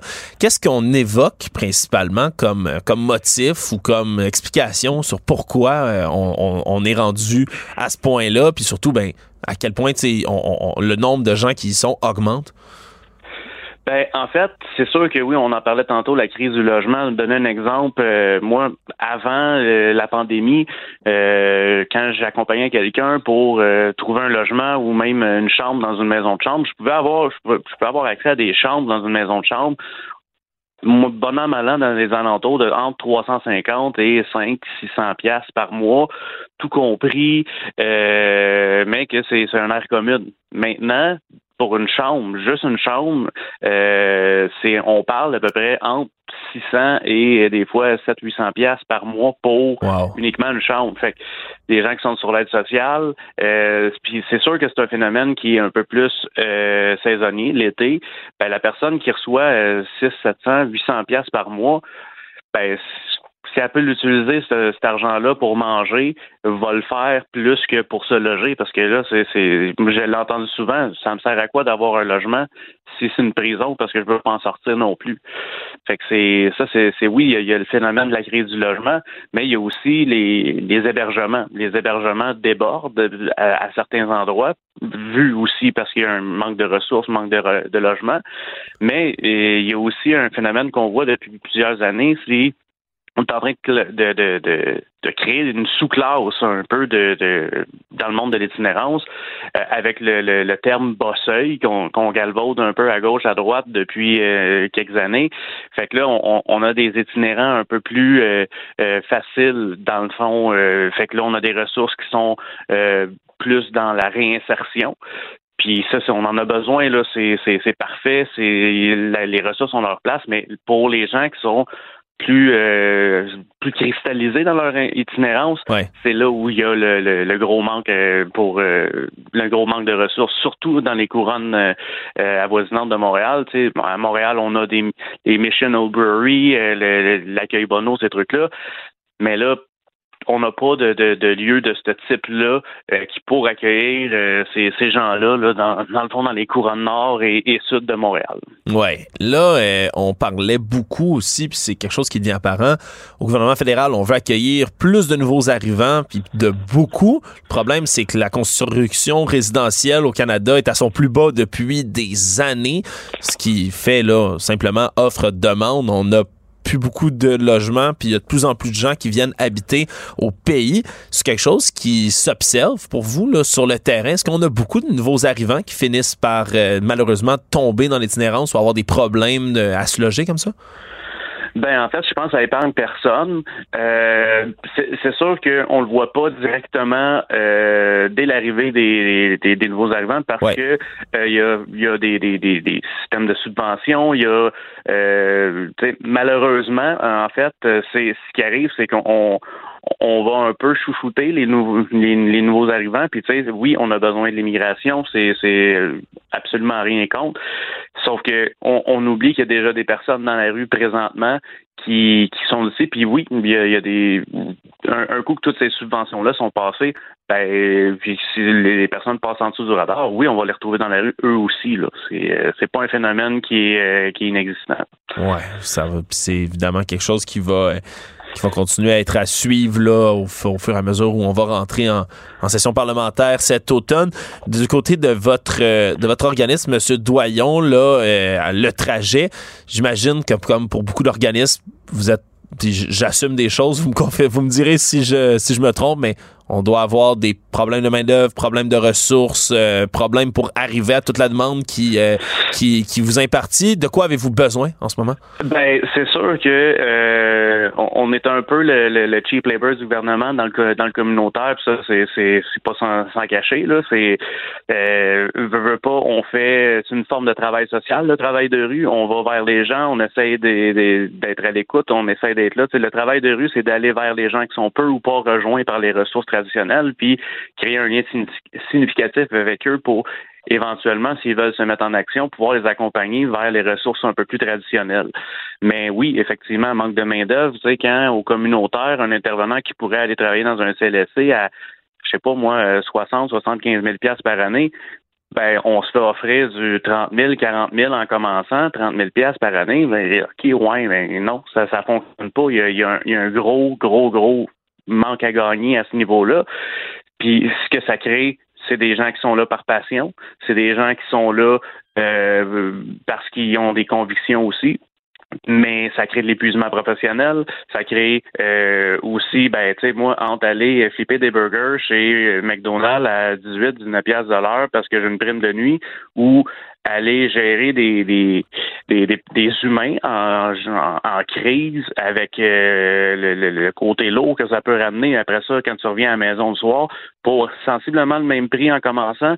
Je pense que le, le, je pense que le, calcul est facile à faire. Là. Fait que oui, c'est sûr que on, est souvent à ramasser les miettes de, de, de fonds de tiroir quand il y a des, des, des pseudo-programmes qui s'inventent euh, pour euh, Ah, il nous reste un petit million. Là, on va le splitter en, entre les 15 organismes euh, dans la naudière, puis ils pourront gérer la crise du logement ou ils pourront gérer la crise de l'itinérance. On est sur des comités. On travaille en partenariat autant avec la ville, autant avec le service de police, autant avec les autres organismes mais c'est c'est c'est pas le problème de personne, c'est le problème de tout le monde en même temps. C'est pas un problème municipal, c'est pas un problème, c'est un problème de société. Ça va beaucoup plus loin que euh, on peut facile de blâmer la ville, puis c'est facile de blâmer le service de police ou euh, mais tu sais c'est c'est à un moment donné, c'est que ça fait tellement longtemps que ça perdure que les solutions euh, on en manque là. Oui, c'est vrai que c'est un problème euh, titanesque qu'on vous met entièrement sur les épaules aux gens de votre profession. On vous remercie quand même d'être là pour les services que vous accomplissez. Sébastien Doyon, vous et vos collègues, vous êtes intervenant de rue justement à l'organisme Le Trajet, ça se situe dans l'Anaudière. Merci beaucoup d'avoir été là. Alexandre Morand-Villouellette. Curieux, ouvert d'esprit. Il fait circuler les idées pour trouver des solutions. Jusqu'ici, près de 14 millions d'hectares de forêt ont brûlé au Canada en 2023. On est au mois d'août. Bien évidemment, il reste encore plusieurs mois à l'année qui sont bah, généralement plus froids, moins de feux de forêt, mais quand même, C'est déjà des records qui sont pulvérisés. Et la question qui revenait constamment, c'est bon, est-ce que c'est un événement complètement normal? Est-ce que c'est des données aberrantes ou on est ben, vraiment dans une tendance causée par les changements climatiques? Comme on pouvait s'y attendre. Il y a des gens qui sont toujours sceptiques de tout ça, mais une équipe de scientifiques s'est penchée sur la question. Avec nous pour en parler, Yann Boulanger, chercheur en écologie forestière à Ressources naturelles Canada. Il faisait partie de ces 17 chercheurs qui se sont penchés sur la question du côté du World Weather Attribution. Bonjour, Monsieur Boulanger. Expliquez-nous un tout petit peu euh, comment vous êtes parvenu à, conclure que c'est bel et bien les changements climatiques qui, qui augmentent l'intensité de notre saison de feu de forêt. Oui, ben en fait, vous l'avez mentionné, hein, on se doutait que les changements climatiques avaient vraiment un impact sur euh, les événements euh, qui se sont produits cet été. Euh, donc, vous l'avez mentionné, il y a plus de... En fait, maintenant, on est rendu à 15,3 millions d'hectares qui ont brûlé au, Canada, dont 5,2 millions au Québec. Donc, c'est vraiment énorme.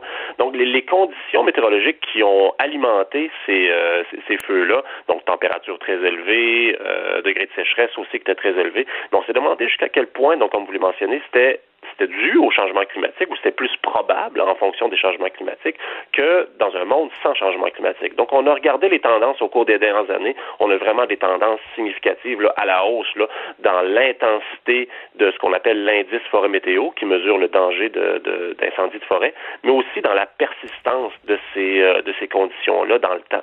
Et lorsqu'on fait, euh, lorsqu'on fait les calculs, lorsqu'on compare la probabilité d'observer ces événements-là dans un climat d'aujourd'hui, donc réchauffé par le par le changement climatique, comparativement à avant le changement climatique, donc dans un monde où on est à 1,2 degrés Celsius plus, plus frais, donc en période pré-industrielle, ben, l'intensité des événements qu'on a connus cet été était au moins deux fois plus probable en raison des changements climatiques, alors que la persistance, elle, de ces, euh, de ces conditions-là était au moins sept fois plus probable.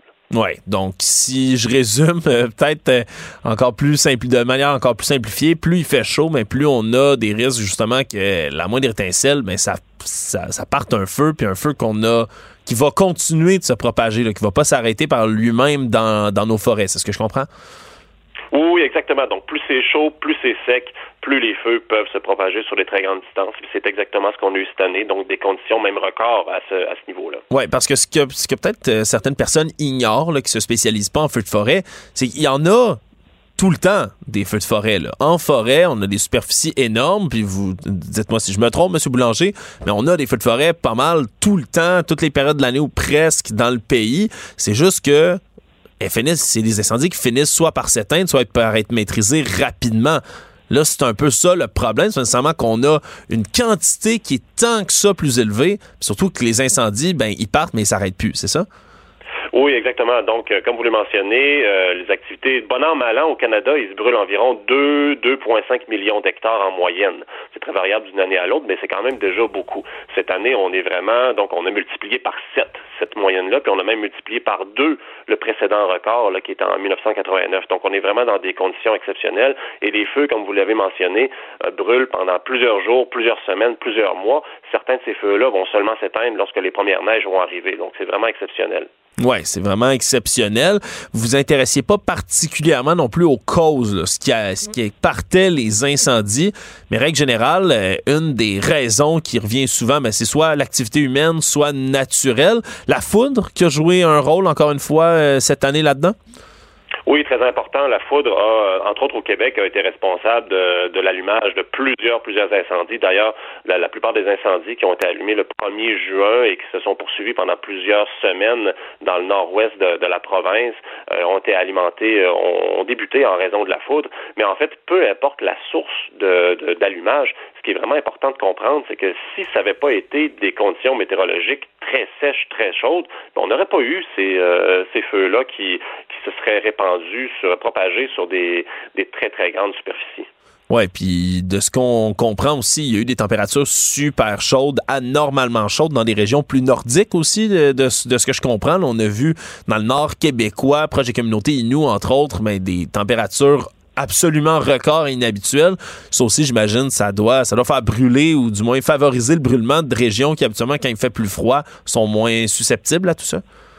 Oui, absolument. Bien que euh, dans le sud du Québec, notamment ici à Québec, on est connu un été un peu merdique, justement parce qu'il pleuvait vraiment beaucoup et c'était un petit peu plus frais. Dans le dans le nord de la province, c'était beaucoup, beaucoup, beaucoup plus sec. Plusieurs régions ont enregistré des déficits de précipitation énormes, de plus de 60 60-70% dans certains cas. Les températures étaient très élevées. Toutes les conditions, dans le fond, étaient réunies pour euh, pour, pour avoir des, des, conditions très explosives au niveau euh, des, des feux de forêt parce que la végétation était excessivement sèche, même très, très au nord. On a eu des feux très sévères, très intenses, euh, tout juste au sud de Coudjouac. Donc, euh, c'est pas des choses qui arrivent très, très souvent. Une chose que monsieur, moi j'observe particulièrement dans ma profession, Monsieur Boulanger, euh, ce sont les théories complotistes, les conspirations, le négationnisme de certains phénomènes aussi. C'est quelque chose qui est venu ben, rejoindre, comme, comme ça s'attaque à peu près à tous les éléments d'actualité, ben, qui est venu rejoindre le sujet des feux de forêt cet été. Des gens même j'hésite à dire un politicien, je veux dire M. Maxime Bernier du Parti populaire du Canada, qui a repris des théories complotistes comme quoi c'était le gouvernement qui allumait les feux de forêt eux-mêmes volontairement pour plonger les gens dans la misère, puis pour s'assurer de contrôler un peu plus la population. Je sais que votre étude, c'était pas spécifiquement sur les causes de tout ça, mais est-ce que vous pouvez invalider le fait que le gouvernement parle lui-même des, des feux de forêt comme ça? comment, comment je pourrais bien vous dire ça? Hein? euh, ben, non, évidemment, nos études sont, sont là pour justement de manière scientifique, de manière factuelle, euh, démontrer justement que les que, que, que les feux, ben, premièrement, des, des feux qui, euh, qui, qui partent en même temps, je veux dire, qui, qui se propagent de façon très explosive, c'est je veux dire, ça, arrive d'autres années aussi. C'est juste que cette année, la probabilité d'observer un événement comme ça en raison des changements climatiques est beaucoup plus importante. Donc, euh, c'est l'importance, dans le fond, d'une étude comme ça qui vient justement mettre une estimation sur le, le, le, degré, dans le fond, de participation euh, de, des changements climatiques dans, dans un événement, dans le fond, qui a touché plusieurs personnes. Vous l'avez mentionné, plusieurs communautés ont été affectées, plusieurs infrastructures ont été affectées. Donc, pour les gens, c'est très important de, de, de savoir jusqu'à quel point nous-mêmes, nous sommes responsables, dans une certaine mesure, que ces événements-là se produisent plus souvent et qui vont d'ailleurs se produire euh, encore plus souvent dans, dans le futur si euh, le, le, climat continue de se réchauffer et de fournir des, des, des conditions très propices au développement des incendies. Ouais, en gros, si je peux bien résumer euh, dans, en une phrase, c'est nous qui sommes responsables ultimement ben, de l'incidence puis de la violence de ces feux de forêt-là, mais pas parce que nos méchants gouvernements les allument à coups de lance-flamme. C'est juste parce qu'on prend mal soin de notre planète en ce moment, puis ça finit par nous revenir d'en face. Monsieur Yann Boulanger, vous êtes chercheur en écologie forestière à Ressources naturelles Canada. Merci d'avoir démystifié tout ça pour nous. Ça m'a fait plaisir. Au revoir. L'émission d'Alexandre Moranville est aussi un balado. Écoutez au moment qui vous convient en vous rendant sur l'application ou le site cubradio.ca.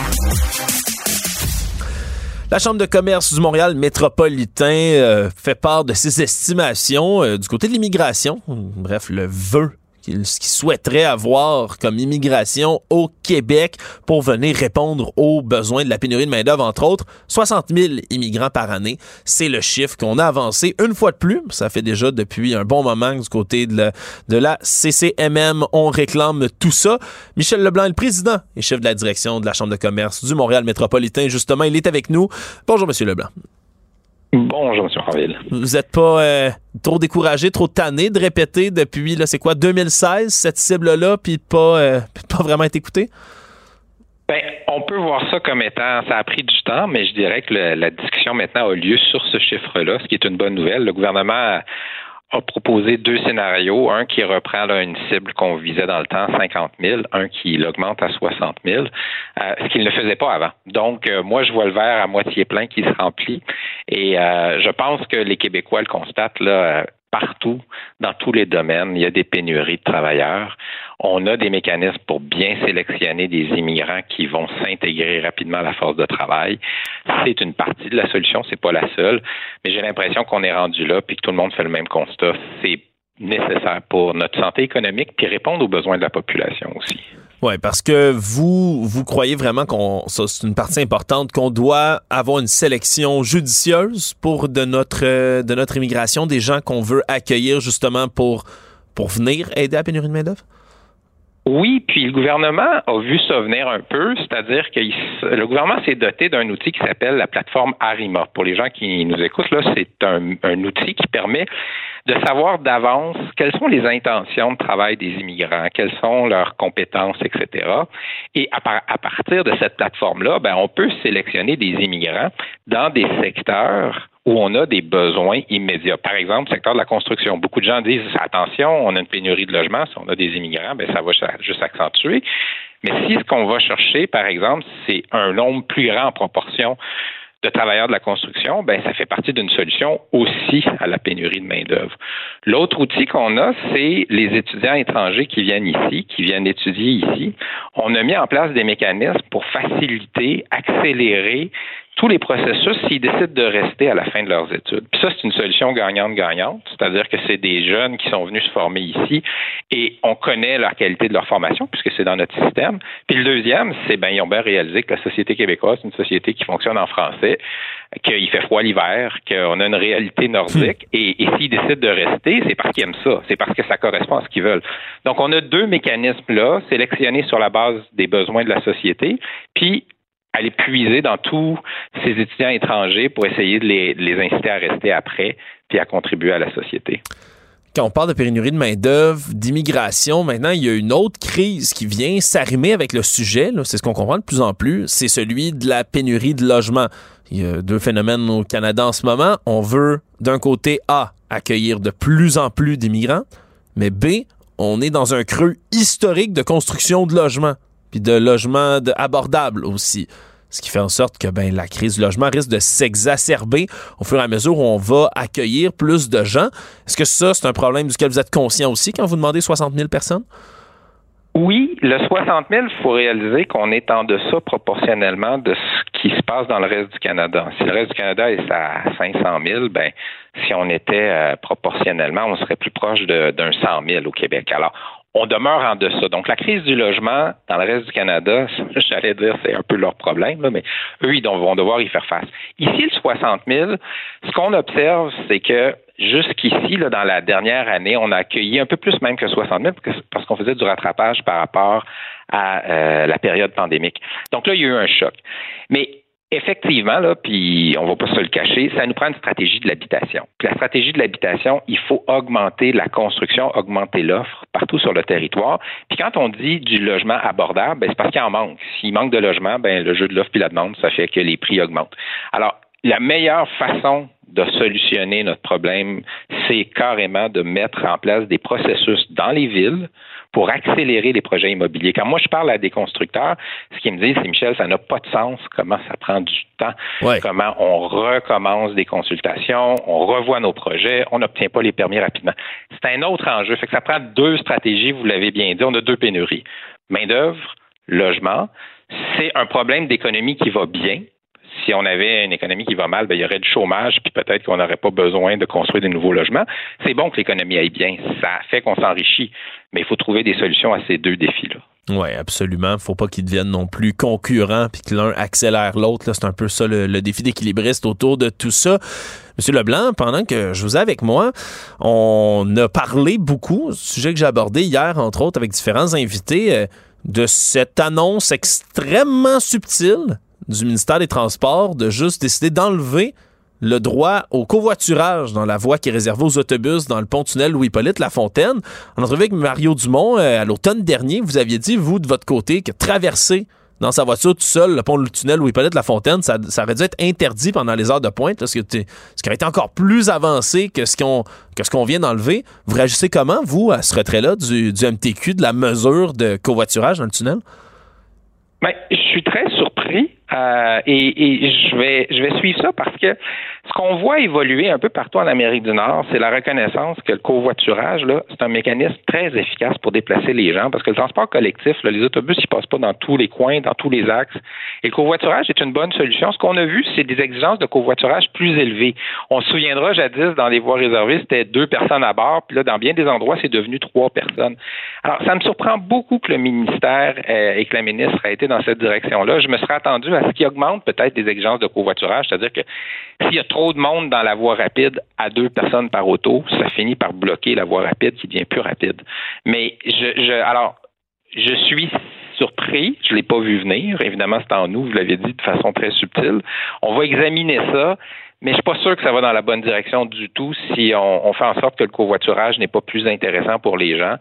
Ben, peut-être que les gens vont retourner dans leur voiture solo, ce qui fait juste empirer le problème. Donc, à suivre, puis peut-être à réévaluer du point de vue de la ministre et du ministère. Ben oui, surtout que l'explication qu'on donne, c'est ah, il y a trop de gens qui trichent, c'est impossible à gérer, euh, on est mieux d'abandonner le projet au grand complet. Il y a des gens qui, qui avaient adapté leur mode de transport au grand complet autour du covoiturage, puis je veux dire, la RTM, M. Leblanc, a créé une application de covoiturage centrée sur le pont-tunnel Louis-Paulette La Fontaine.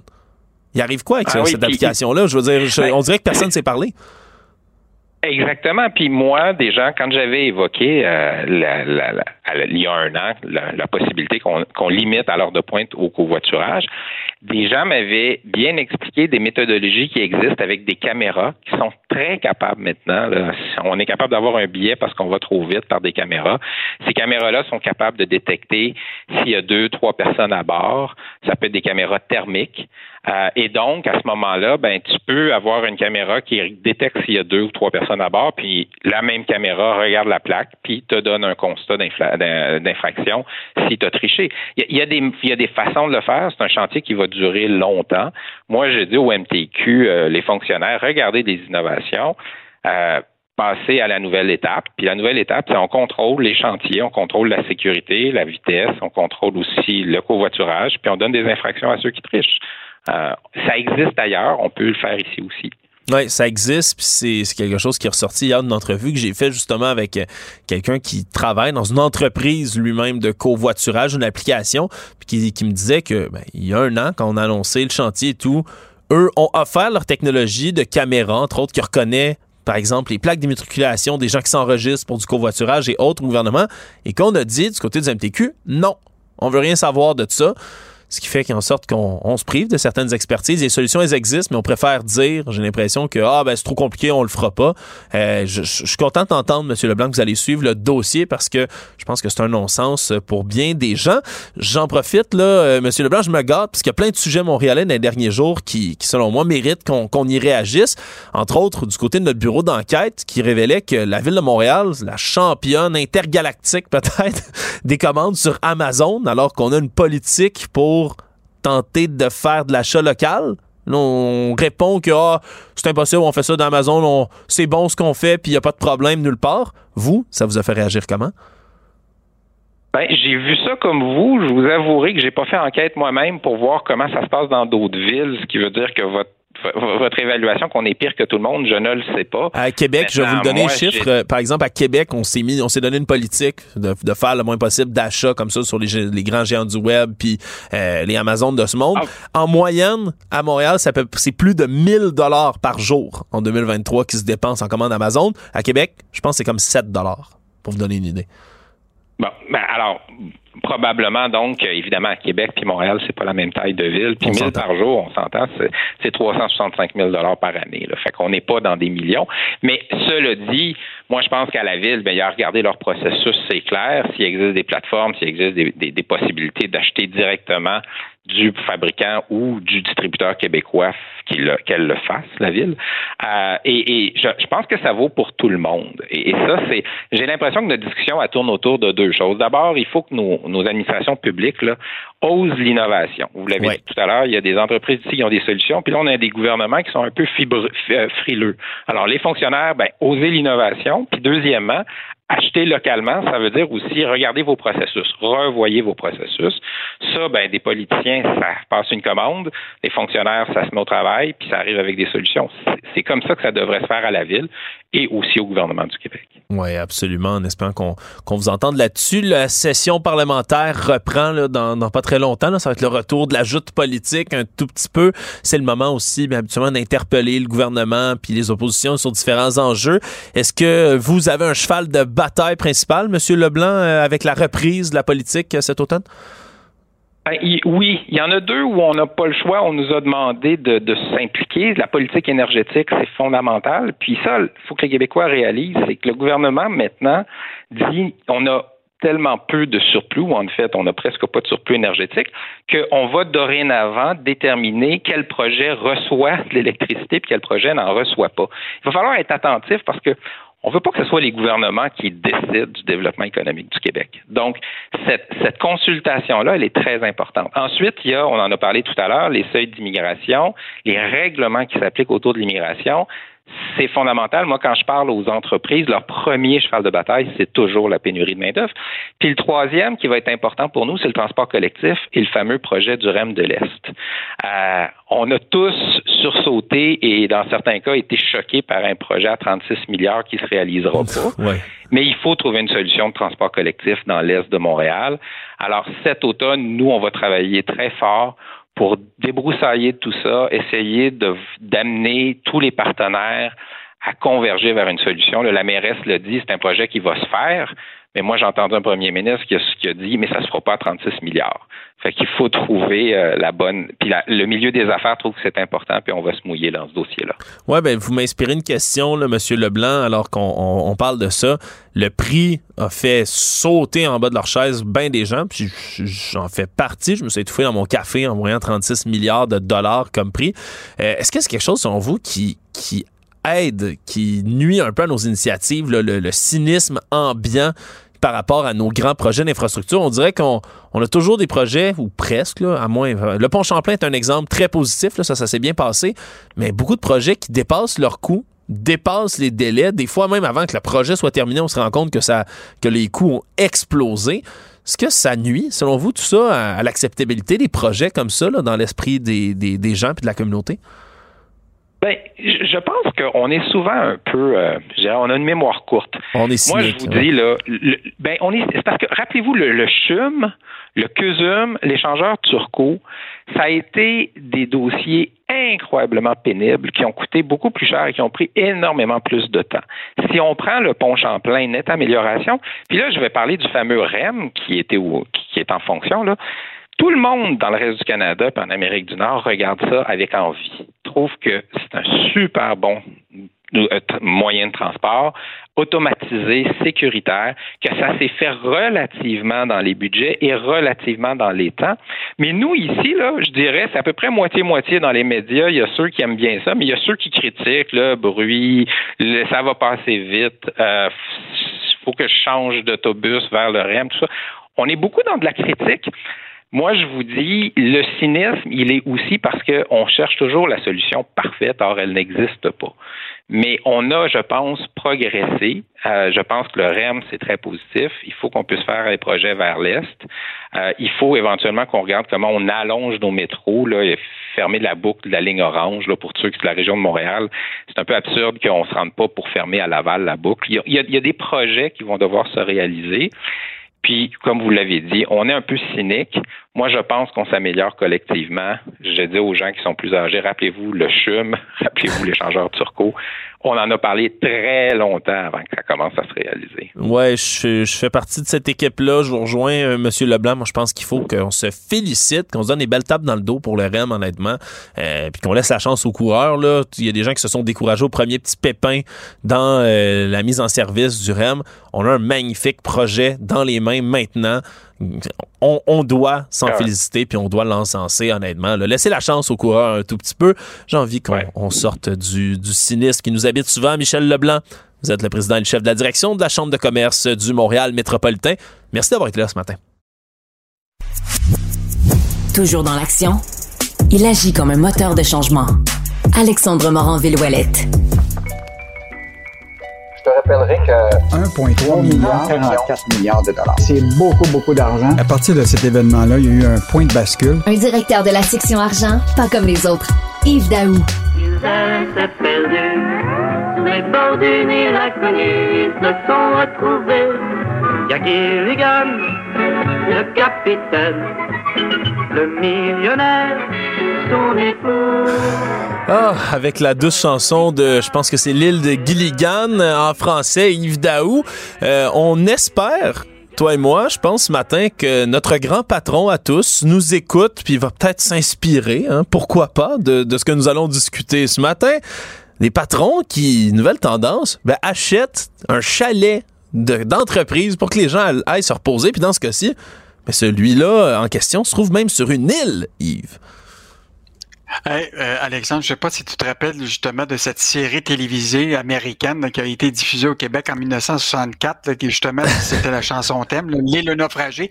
Écoute, tu avais sept passagers là-dedans. Tu avais un millionnaire puis sa femme, une star de cinéma, un professeur, une jeune employée d'épicerie. Il y avait un matelot gaffeur qui s'appelait Gilligan, puis le capitaine. Puis là, ils se sont échoués sur une île.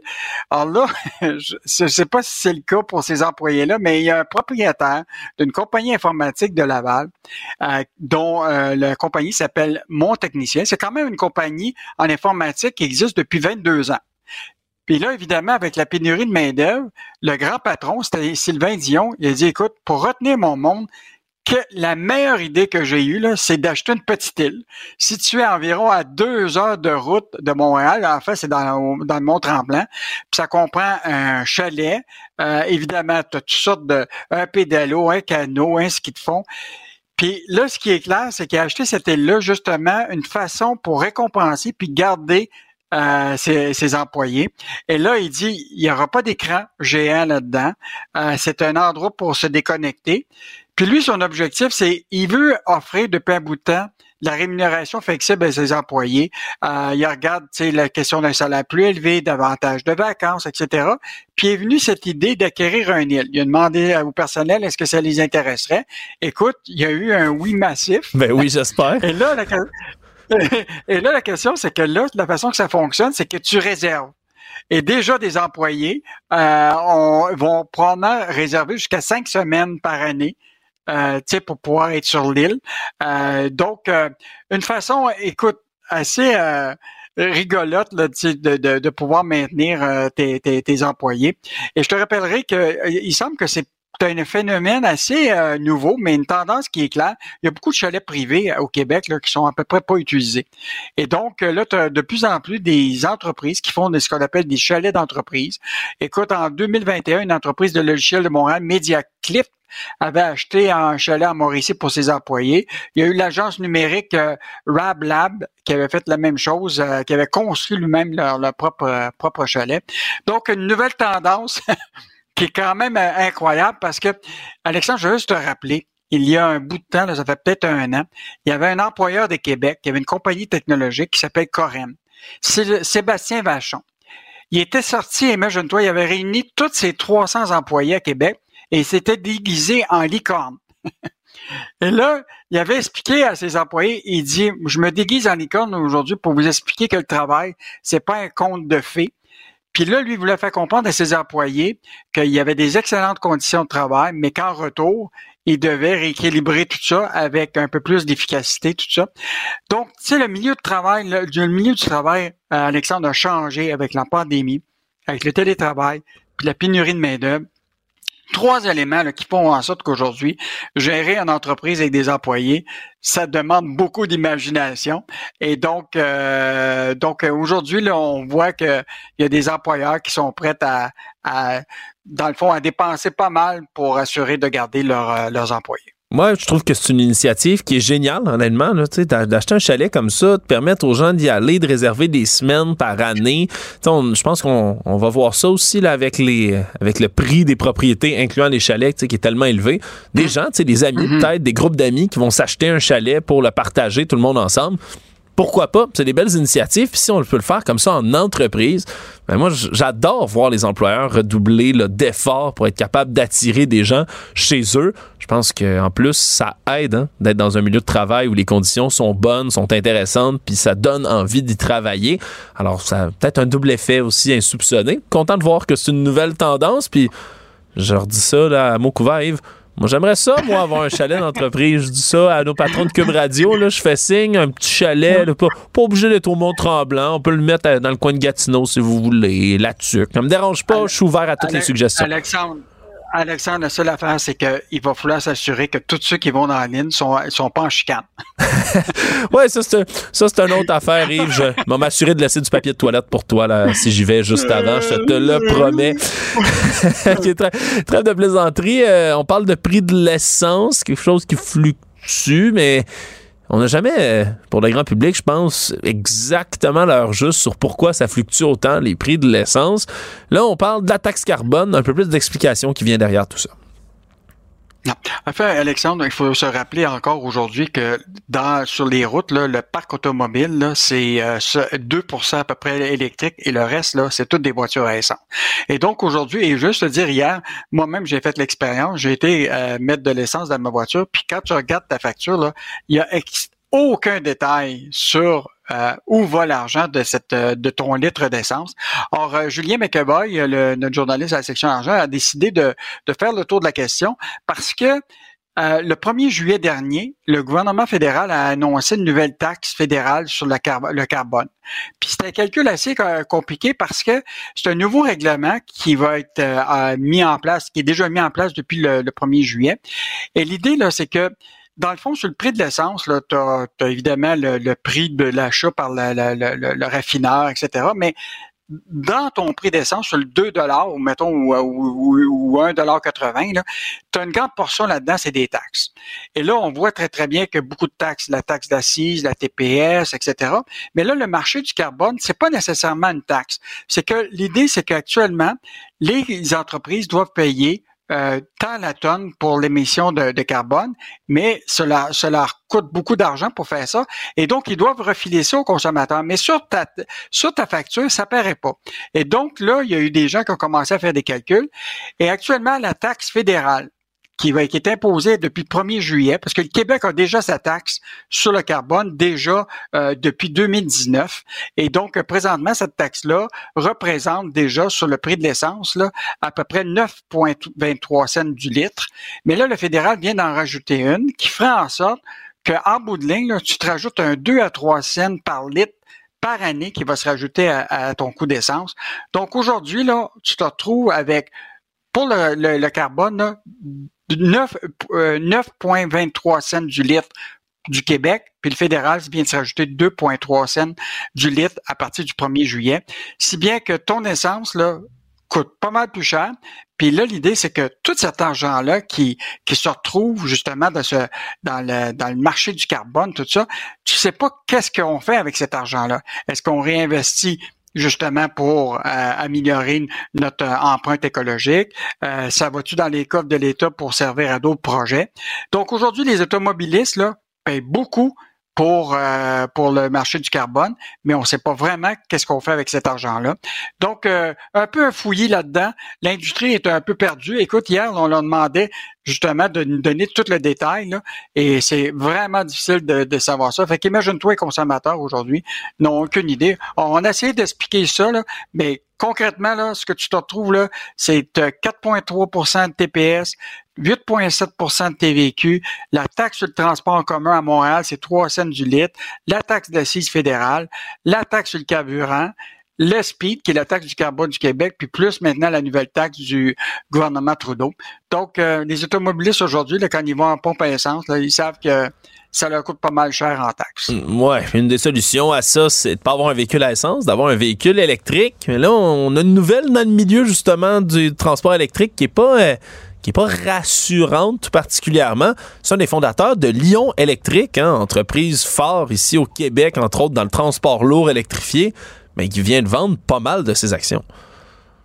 En fait, euh, c'est Alexandre, c'est parti de, de l'émission euh, à Cube Radio avec euh, Francis Gosselin, là, qui est chroniqueur et animateur, qui avait soulevé cette question-là. Et le journaliste Sylvain Larocque a décidé de creuser ça. Donc, le PDG de Lyon Électrique, là, tu sais, c'est une entreprise publique qui est un gros fabricant de, d'autobus scolaires électriques puis de petits camions électriques, dont le, nous-mêmes, les Québécois, là, je veux juste te dire que présentement, on est actionnaire à travers Investissement Québec pour 0,7 du capital action. Euh, tu as aussi euh, des investissements Québec, le Fonds de solidarité, le Fonds d'action viennent de prêter 98 millions à l'entreprise. Puis Québec-Ottawa a accordé à peu près autour de 100 millions de prêts à, cette entreprise-là. On a appris, euh, qui, qui, qui, est vraiment intéressant, c'est que il y a une société qui, est un holding de Mac Bédard, qui est le PDG, euh, a vendu pour 500 000 actions de Lyon au prix de 3 dollars chacune, mercredi la semaine dernière, qui a permis de récolter 1,5 million. Or, la question, c'est qu'il est obligé de préciser cette transaction-là. Et ce qu'on s'est aperçu, dans le fond, c'est que Lyon, les actions ont été vendues, n'appartenaient pas à M. Bédard, mais à Camille Chartrand, qui est un ancien dirigeant, euh, qui est actionnaire encore de, de Lyon Électrique, qui a vendu euh, une partie de ses actions parce qu'il s'en va à, la retraite. Mais il en demeure pas moins que euh, le, le, stock en question, l'action de Lyon a chuté de 10% et ça a obligé, évidemment, le PDG de Lyon Électrique de préciser que c'était euh, une, transaction qui ne l'impliquait pas, mais il en demeure pas moins que c'était une, le, mettons, le, le timing n'a pas été très, très bon et il a dû évidemment s'expliquer. Et M. Bédard a vraiment clairement dit que c'est pas lui qui a vendu aucune de ses actions, mais il a vendu euh, il a dû officialiser la transaction parce que c'était dans une société à numéro contrôlée par M. Bédard. Euh, donc, euh, une histoire qui est quand même intéressante. et donc, c'est pour ça que l'objectif de, des journalistes dans le secteur de la bourse, c'est de suivre toutes les transactions d'initiés, Alexandre, de savoir ce que les hauts dirigeants font euh, pour une entreprise parce que ça peut avoir des impacts sur l'avenir de l'entreprise. Et donc, présentement, euh, c'est une nouvelle qui a quand même suscité beaucoup d'intérêt dans le monde financier. La bourse, c'est sensible, cette petite bête-là. Hein? Ça bouge, euh, ça bouge parfois un peu à rien. Yves Daou, merci d'avoir été là. Créatif. Alexandre Morin-Villouellette rêve d'un monde meilleur. Et pour cela, il remet en question les conventions. Cette affaire qui est complètement tirée d'un film d'espionnage. Pourquoi? C'est vraiment intéressant. On peut pas dire l'inverse. Donc, la drogue, c'est non. Un journaliste d'enquête, pas comme les autres. Félix Séguin. Félix, dans la boule de cristal des experts en la matière, on s'attendait à ce que l'été à Montréal soit extrêmement chaud du côté ben, des, des troubles à l'arme à feu, des fusillades et autres. Finalement, pas si pire que ça? Ben, c'est, bien juste. En fait, l'article de Frédéric Giguère dans le journal euh, ce matin nous euh, affirme, chiffre à l'appui, que la criminalité par arme à feu a baissé de 30% sur l'île de Montréal. Euh, donc, c'est pas, pas un été chaud comme on l'avait prévu, parce que, bien sûr, on avait... On avait supputé au début de, de, l'été, avec tous les meurtres liés au crime organisé, peut-être que ça nous alignait ou alignait notre, notre pensée vers le fait que ça pourrait être un été où on était pour se, tirer à qui mieux mieux à Montréal, un peu le Far West, bien que euh, je, je quand même prendre en note qu'il y a un véhicule dans Schlager Maisonneuve qui a été pris pour cible alors qu'il y avait des enfants de trois ans à l'intérieur. Euh, alors, le, chiffre, là, c'est qu'on a dénombré près de 30% moins de crimes par arme à feu euh, et on a saisi trois fois plus d'armes. Là, c'est sûr que dans tout ça, il y a les effets des euh, escouades spécialisées qui ont vu le jour sous euh, le règne de la ministre Geneviève Guilbeault, ministère de la Sécurité publique, et ensuite de François Monardel, qui occupe le poste maintenant. Ensuite, maintenant que tout ça est dit, ce qui est intéressant, c'est de regarder ces chiffres-là, mais les regarder aussi dans un autre contexte. Parce que, évidemment, on ne peut pas faire dire ce que l'on veut aux chiffres, mais on peut comparer des chiffres avec d'autres chiffres. Ça, c'est bien sûr. Alors, ce, qui me fait pas tiquer dans ça, mais ce que, je trouve important, en tout cas primordial de rappeler, c'est que si on dit que le nombre de crimes par arme à feu a baissé, soit que la criminalité a baissé, soit, mais elle a baissé par rapport à une période où elle n'a jamais été si haute, c'est-à-dire 2022. Parce que si vous regardez le bilan euh, annuel 2022 du service de police de la ville de Montréal, c'est un portrait assez sombre de la qualité de la criminalité dans la, la, métropole, euh, tous les crimes contre la personne. Les crimes contre la personne, c'est des homicides, des voies de fait, des agressions sexuelles, les vols qualifiés sont en, étaient en hausse de 20% par rapport à la moyenne des cinq dernières années.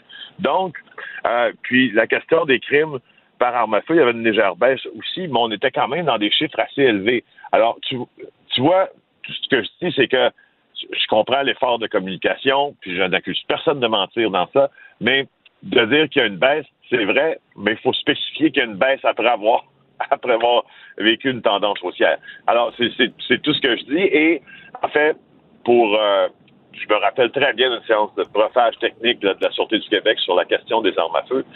Oublie pas une chose, c'est pas tant le nombre de crimes parfois qui est préoccupant, c'est la manière dont ils sont perpétrés. Oui. Euh, et, et, et, ceux qui sont perpétrés justement en plein jour, devant des parcs, garderies, dans des lieux achalandés, des lieux touristiques. C'est ça qui préoccupe un peu et c'est ça qui préoccupe toujours.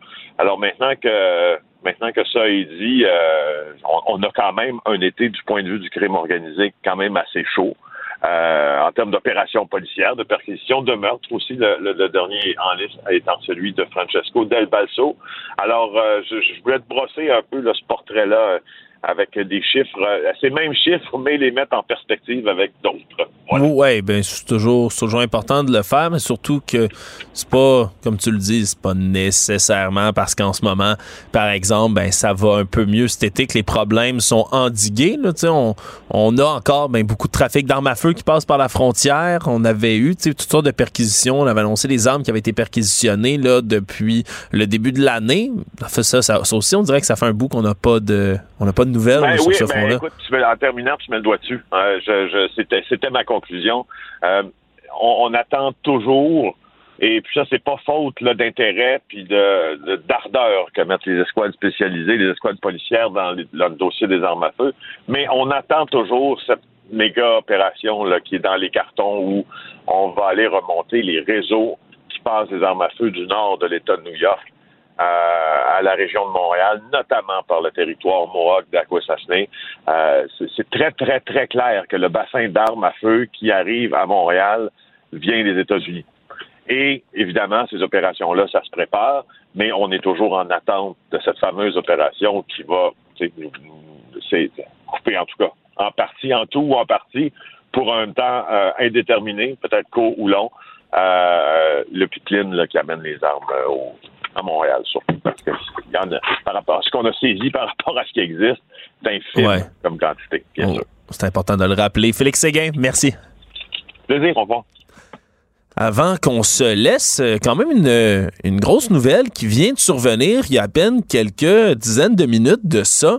L'Inde vient de rejoindre un club extrêmement sélect, devient le troisième pays à aller poser un engin sur la Lune les tout premiers sur le pôle sud de la Lune. Oui, oui, c'est l'Inde qui a réussi cette mission-là avec leur sonde Chandrayaan 3 qui vient de se poser, comme je dis, il y a quelques minutes à peine, on voyait les images du centre de contrôle de l'agence spatiale indienne, les gens qui étaient en liesse, qui tapaient des mains, qui se donnaient des accolades.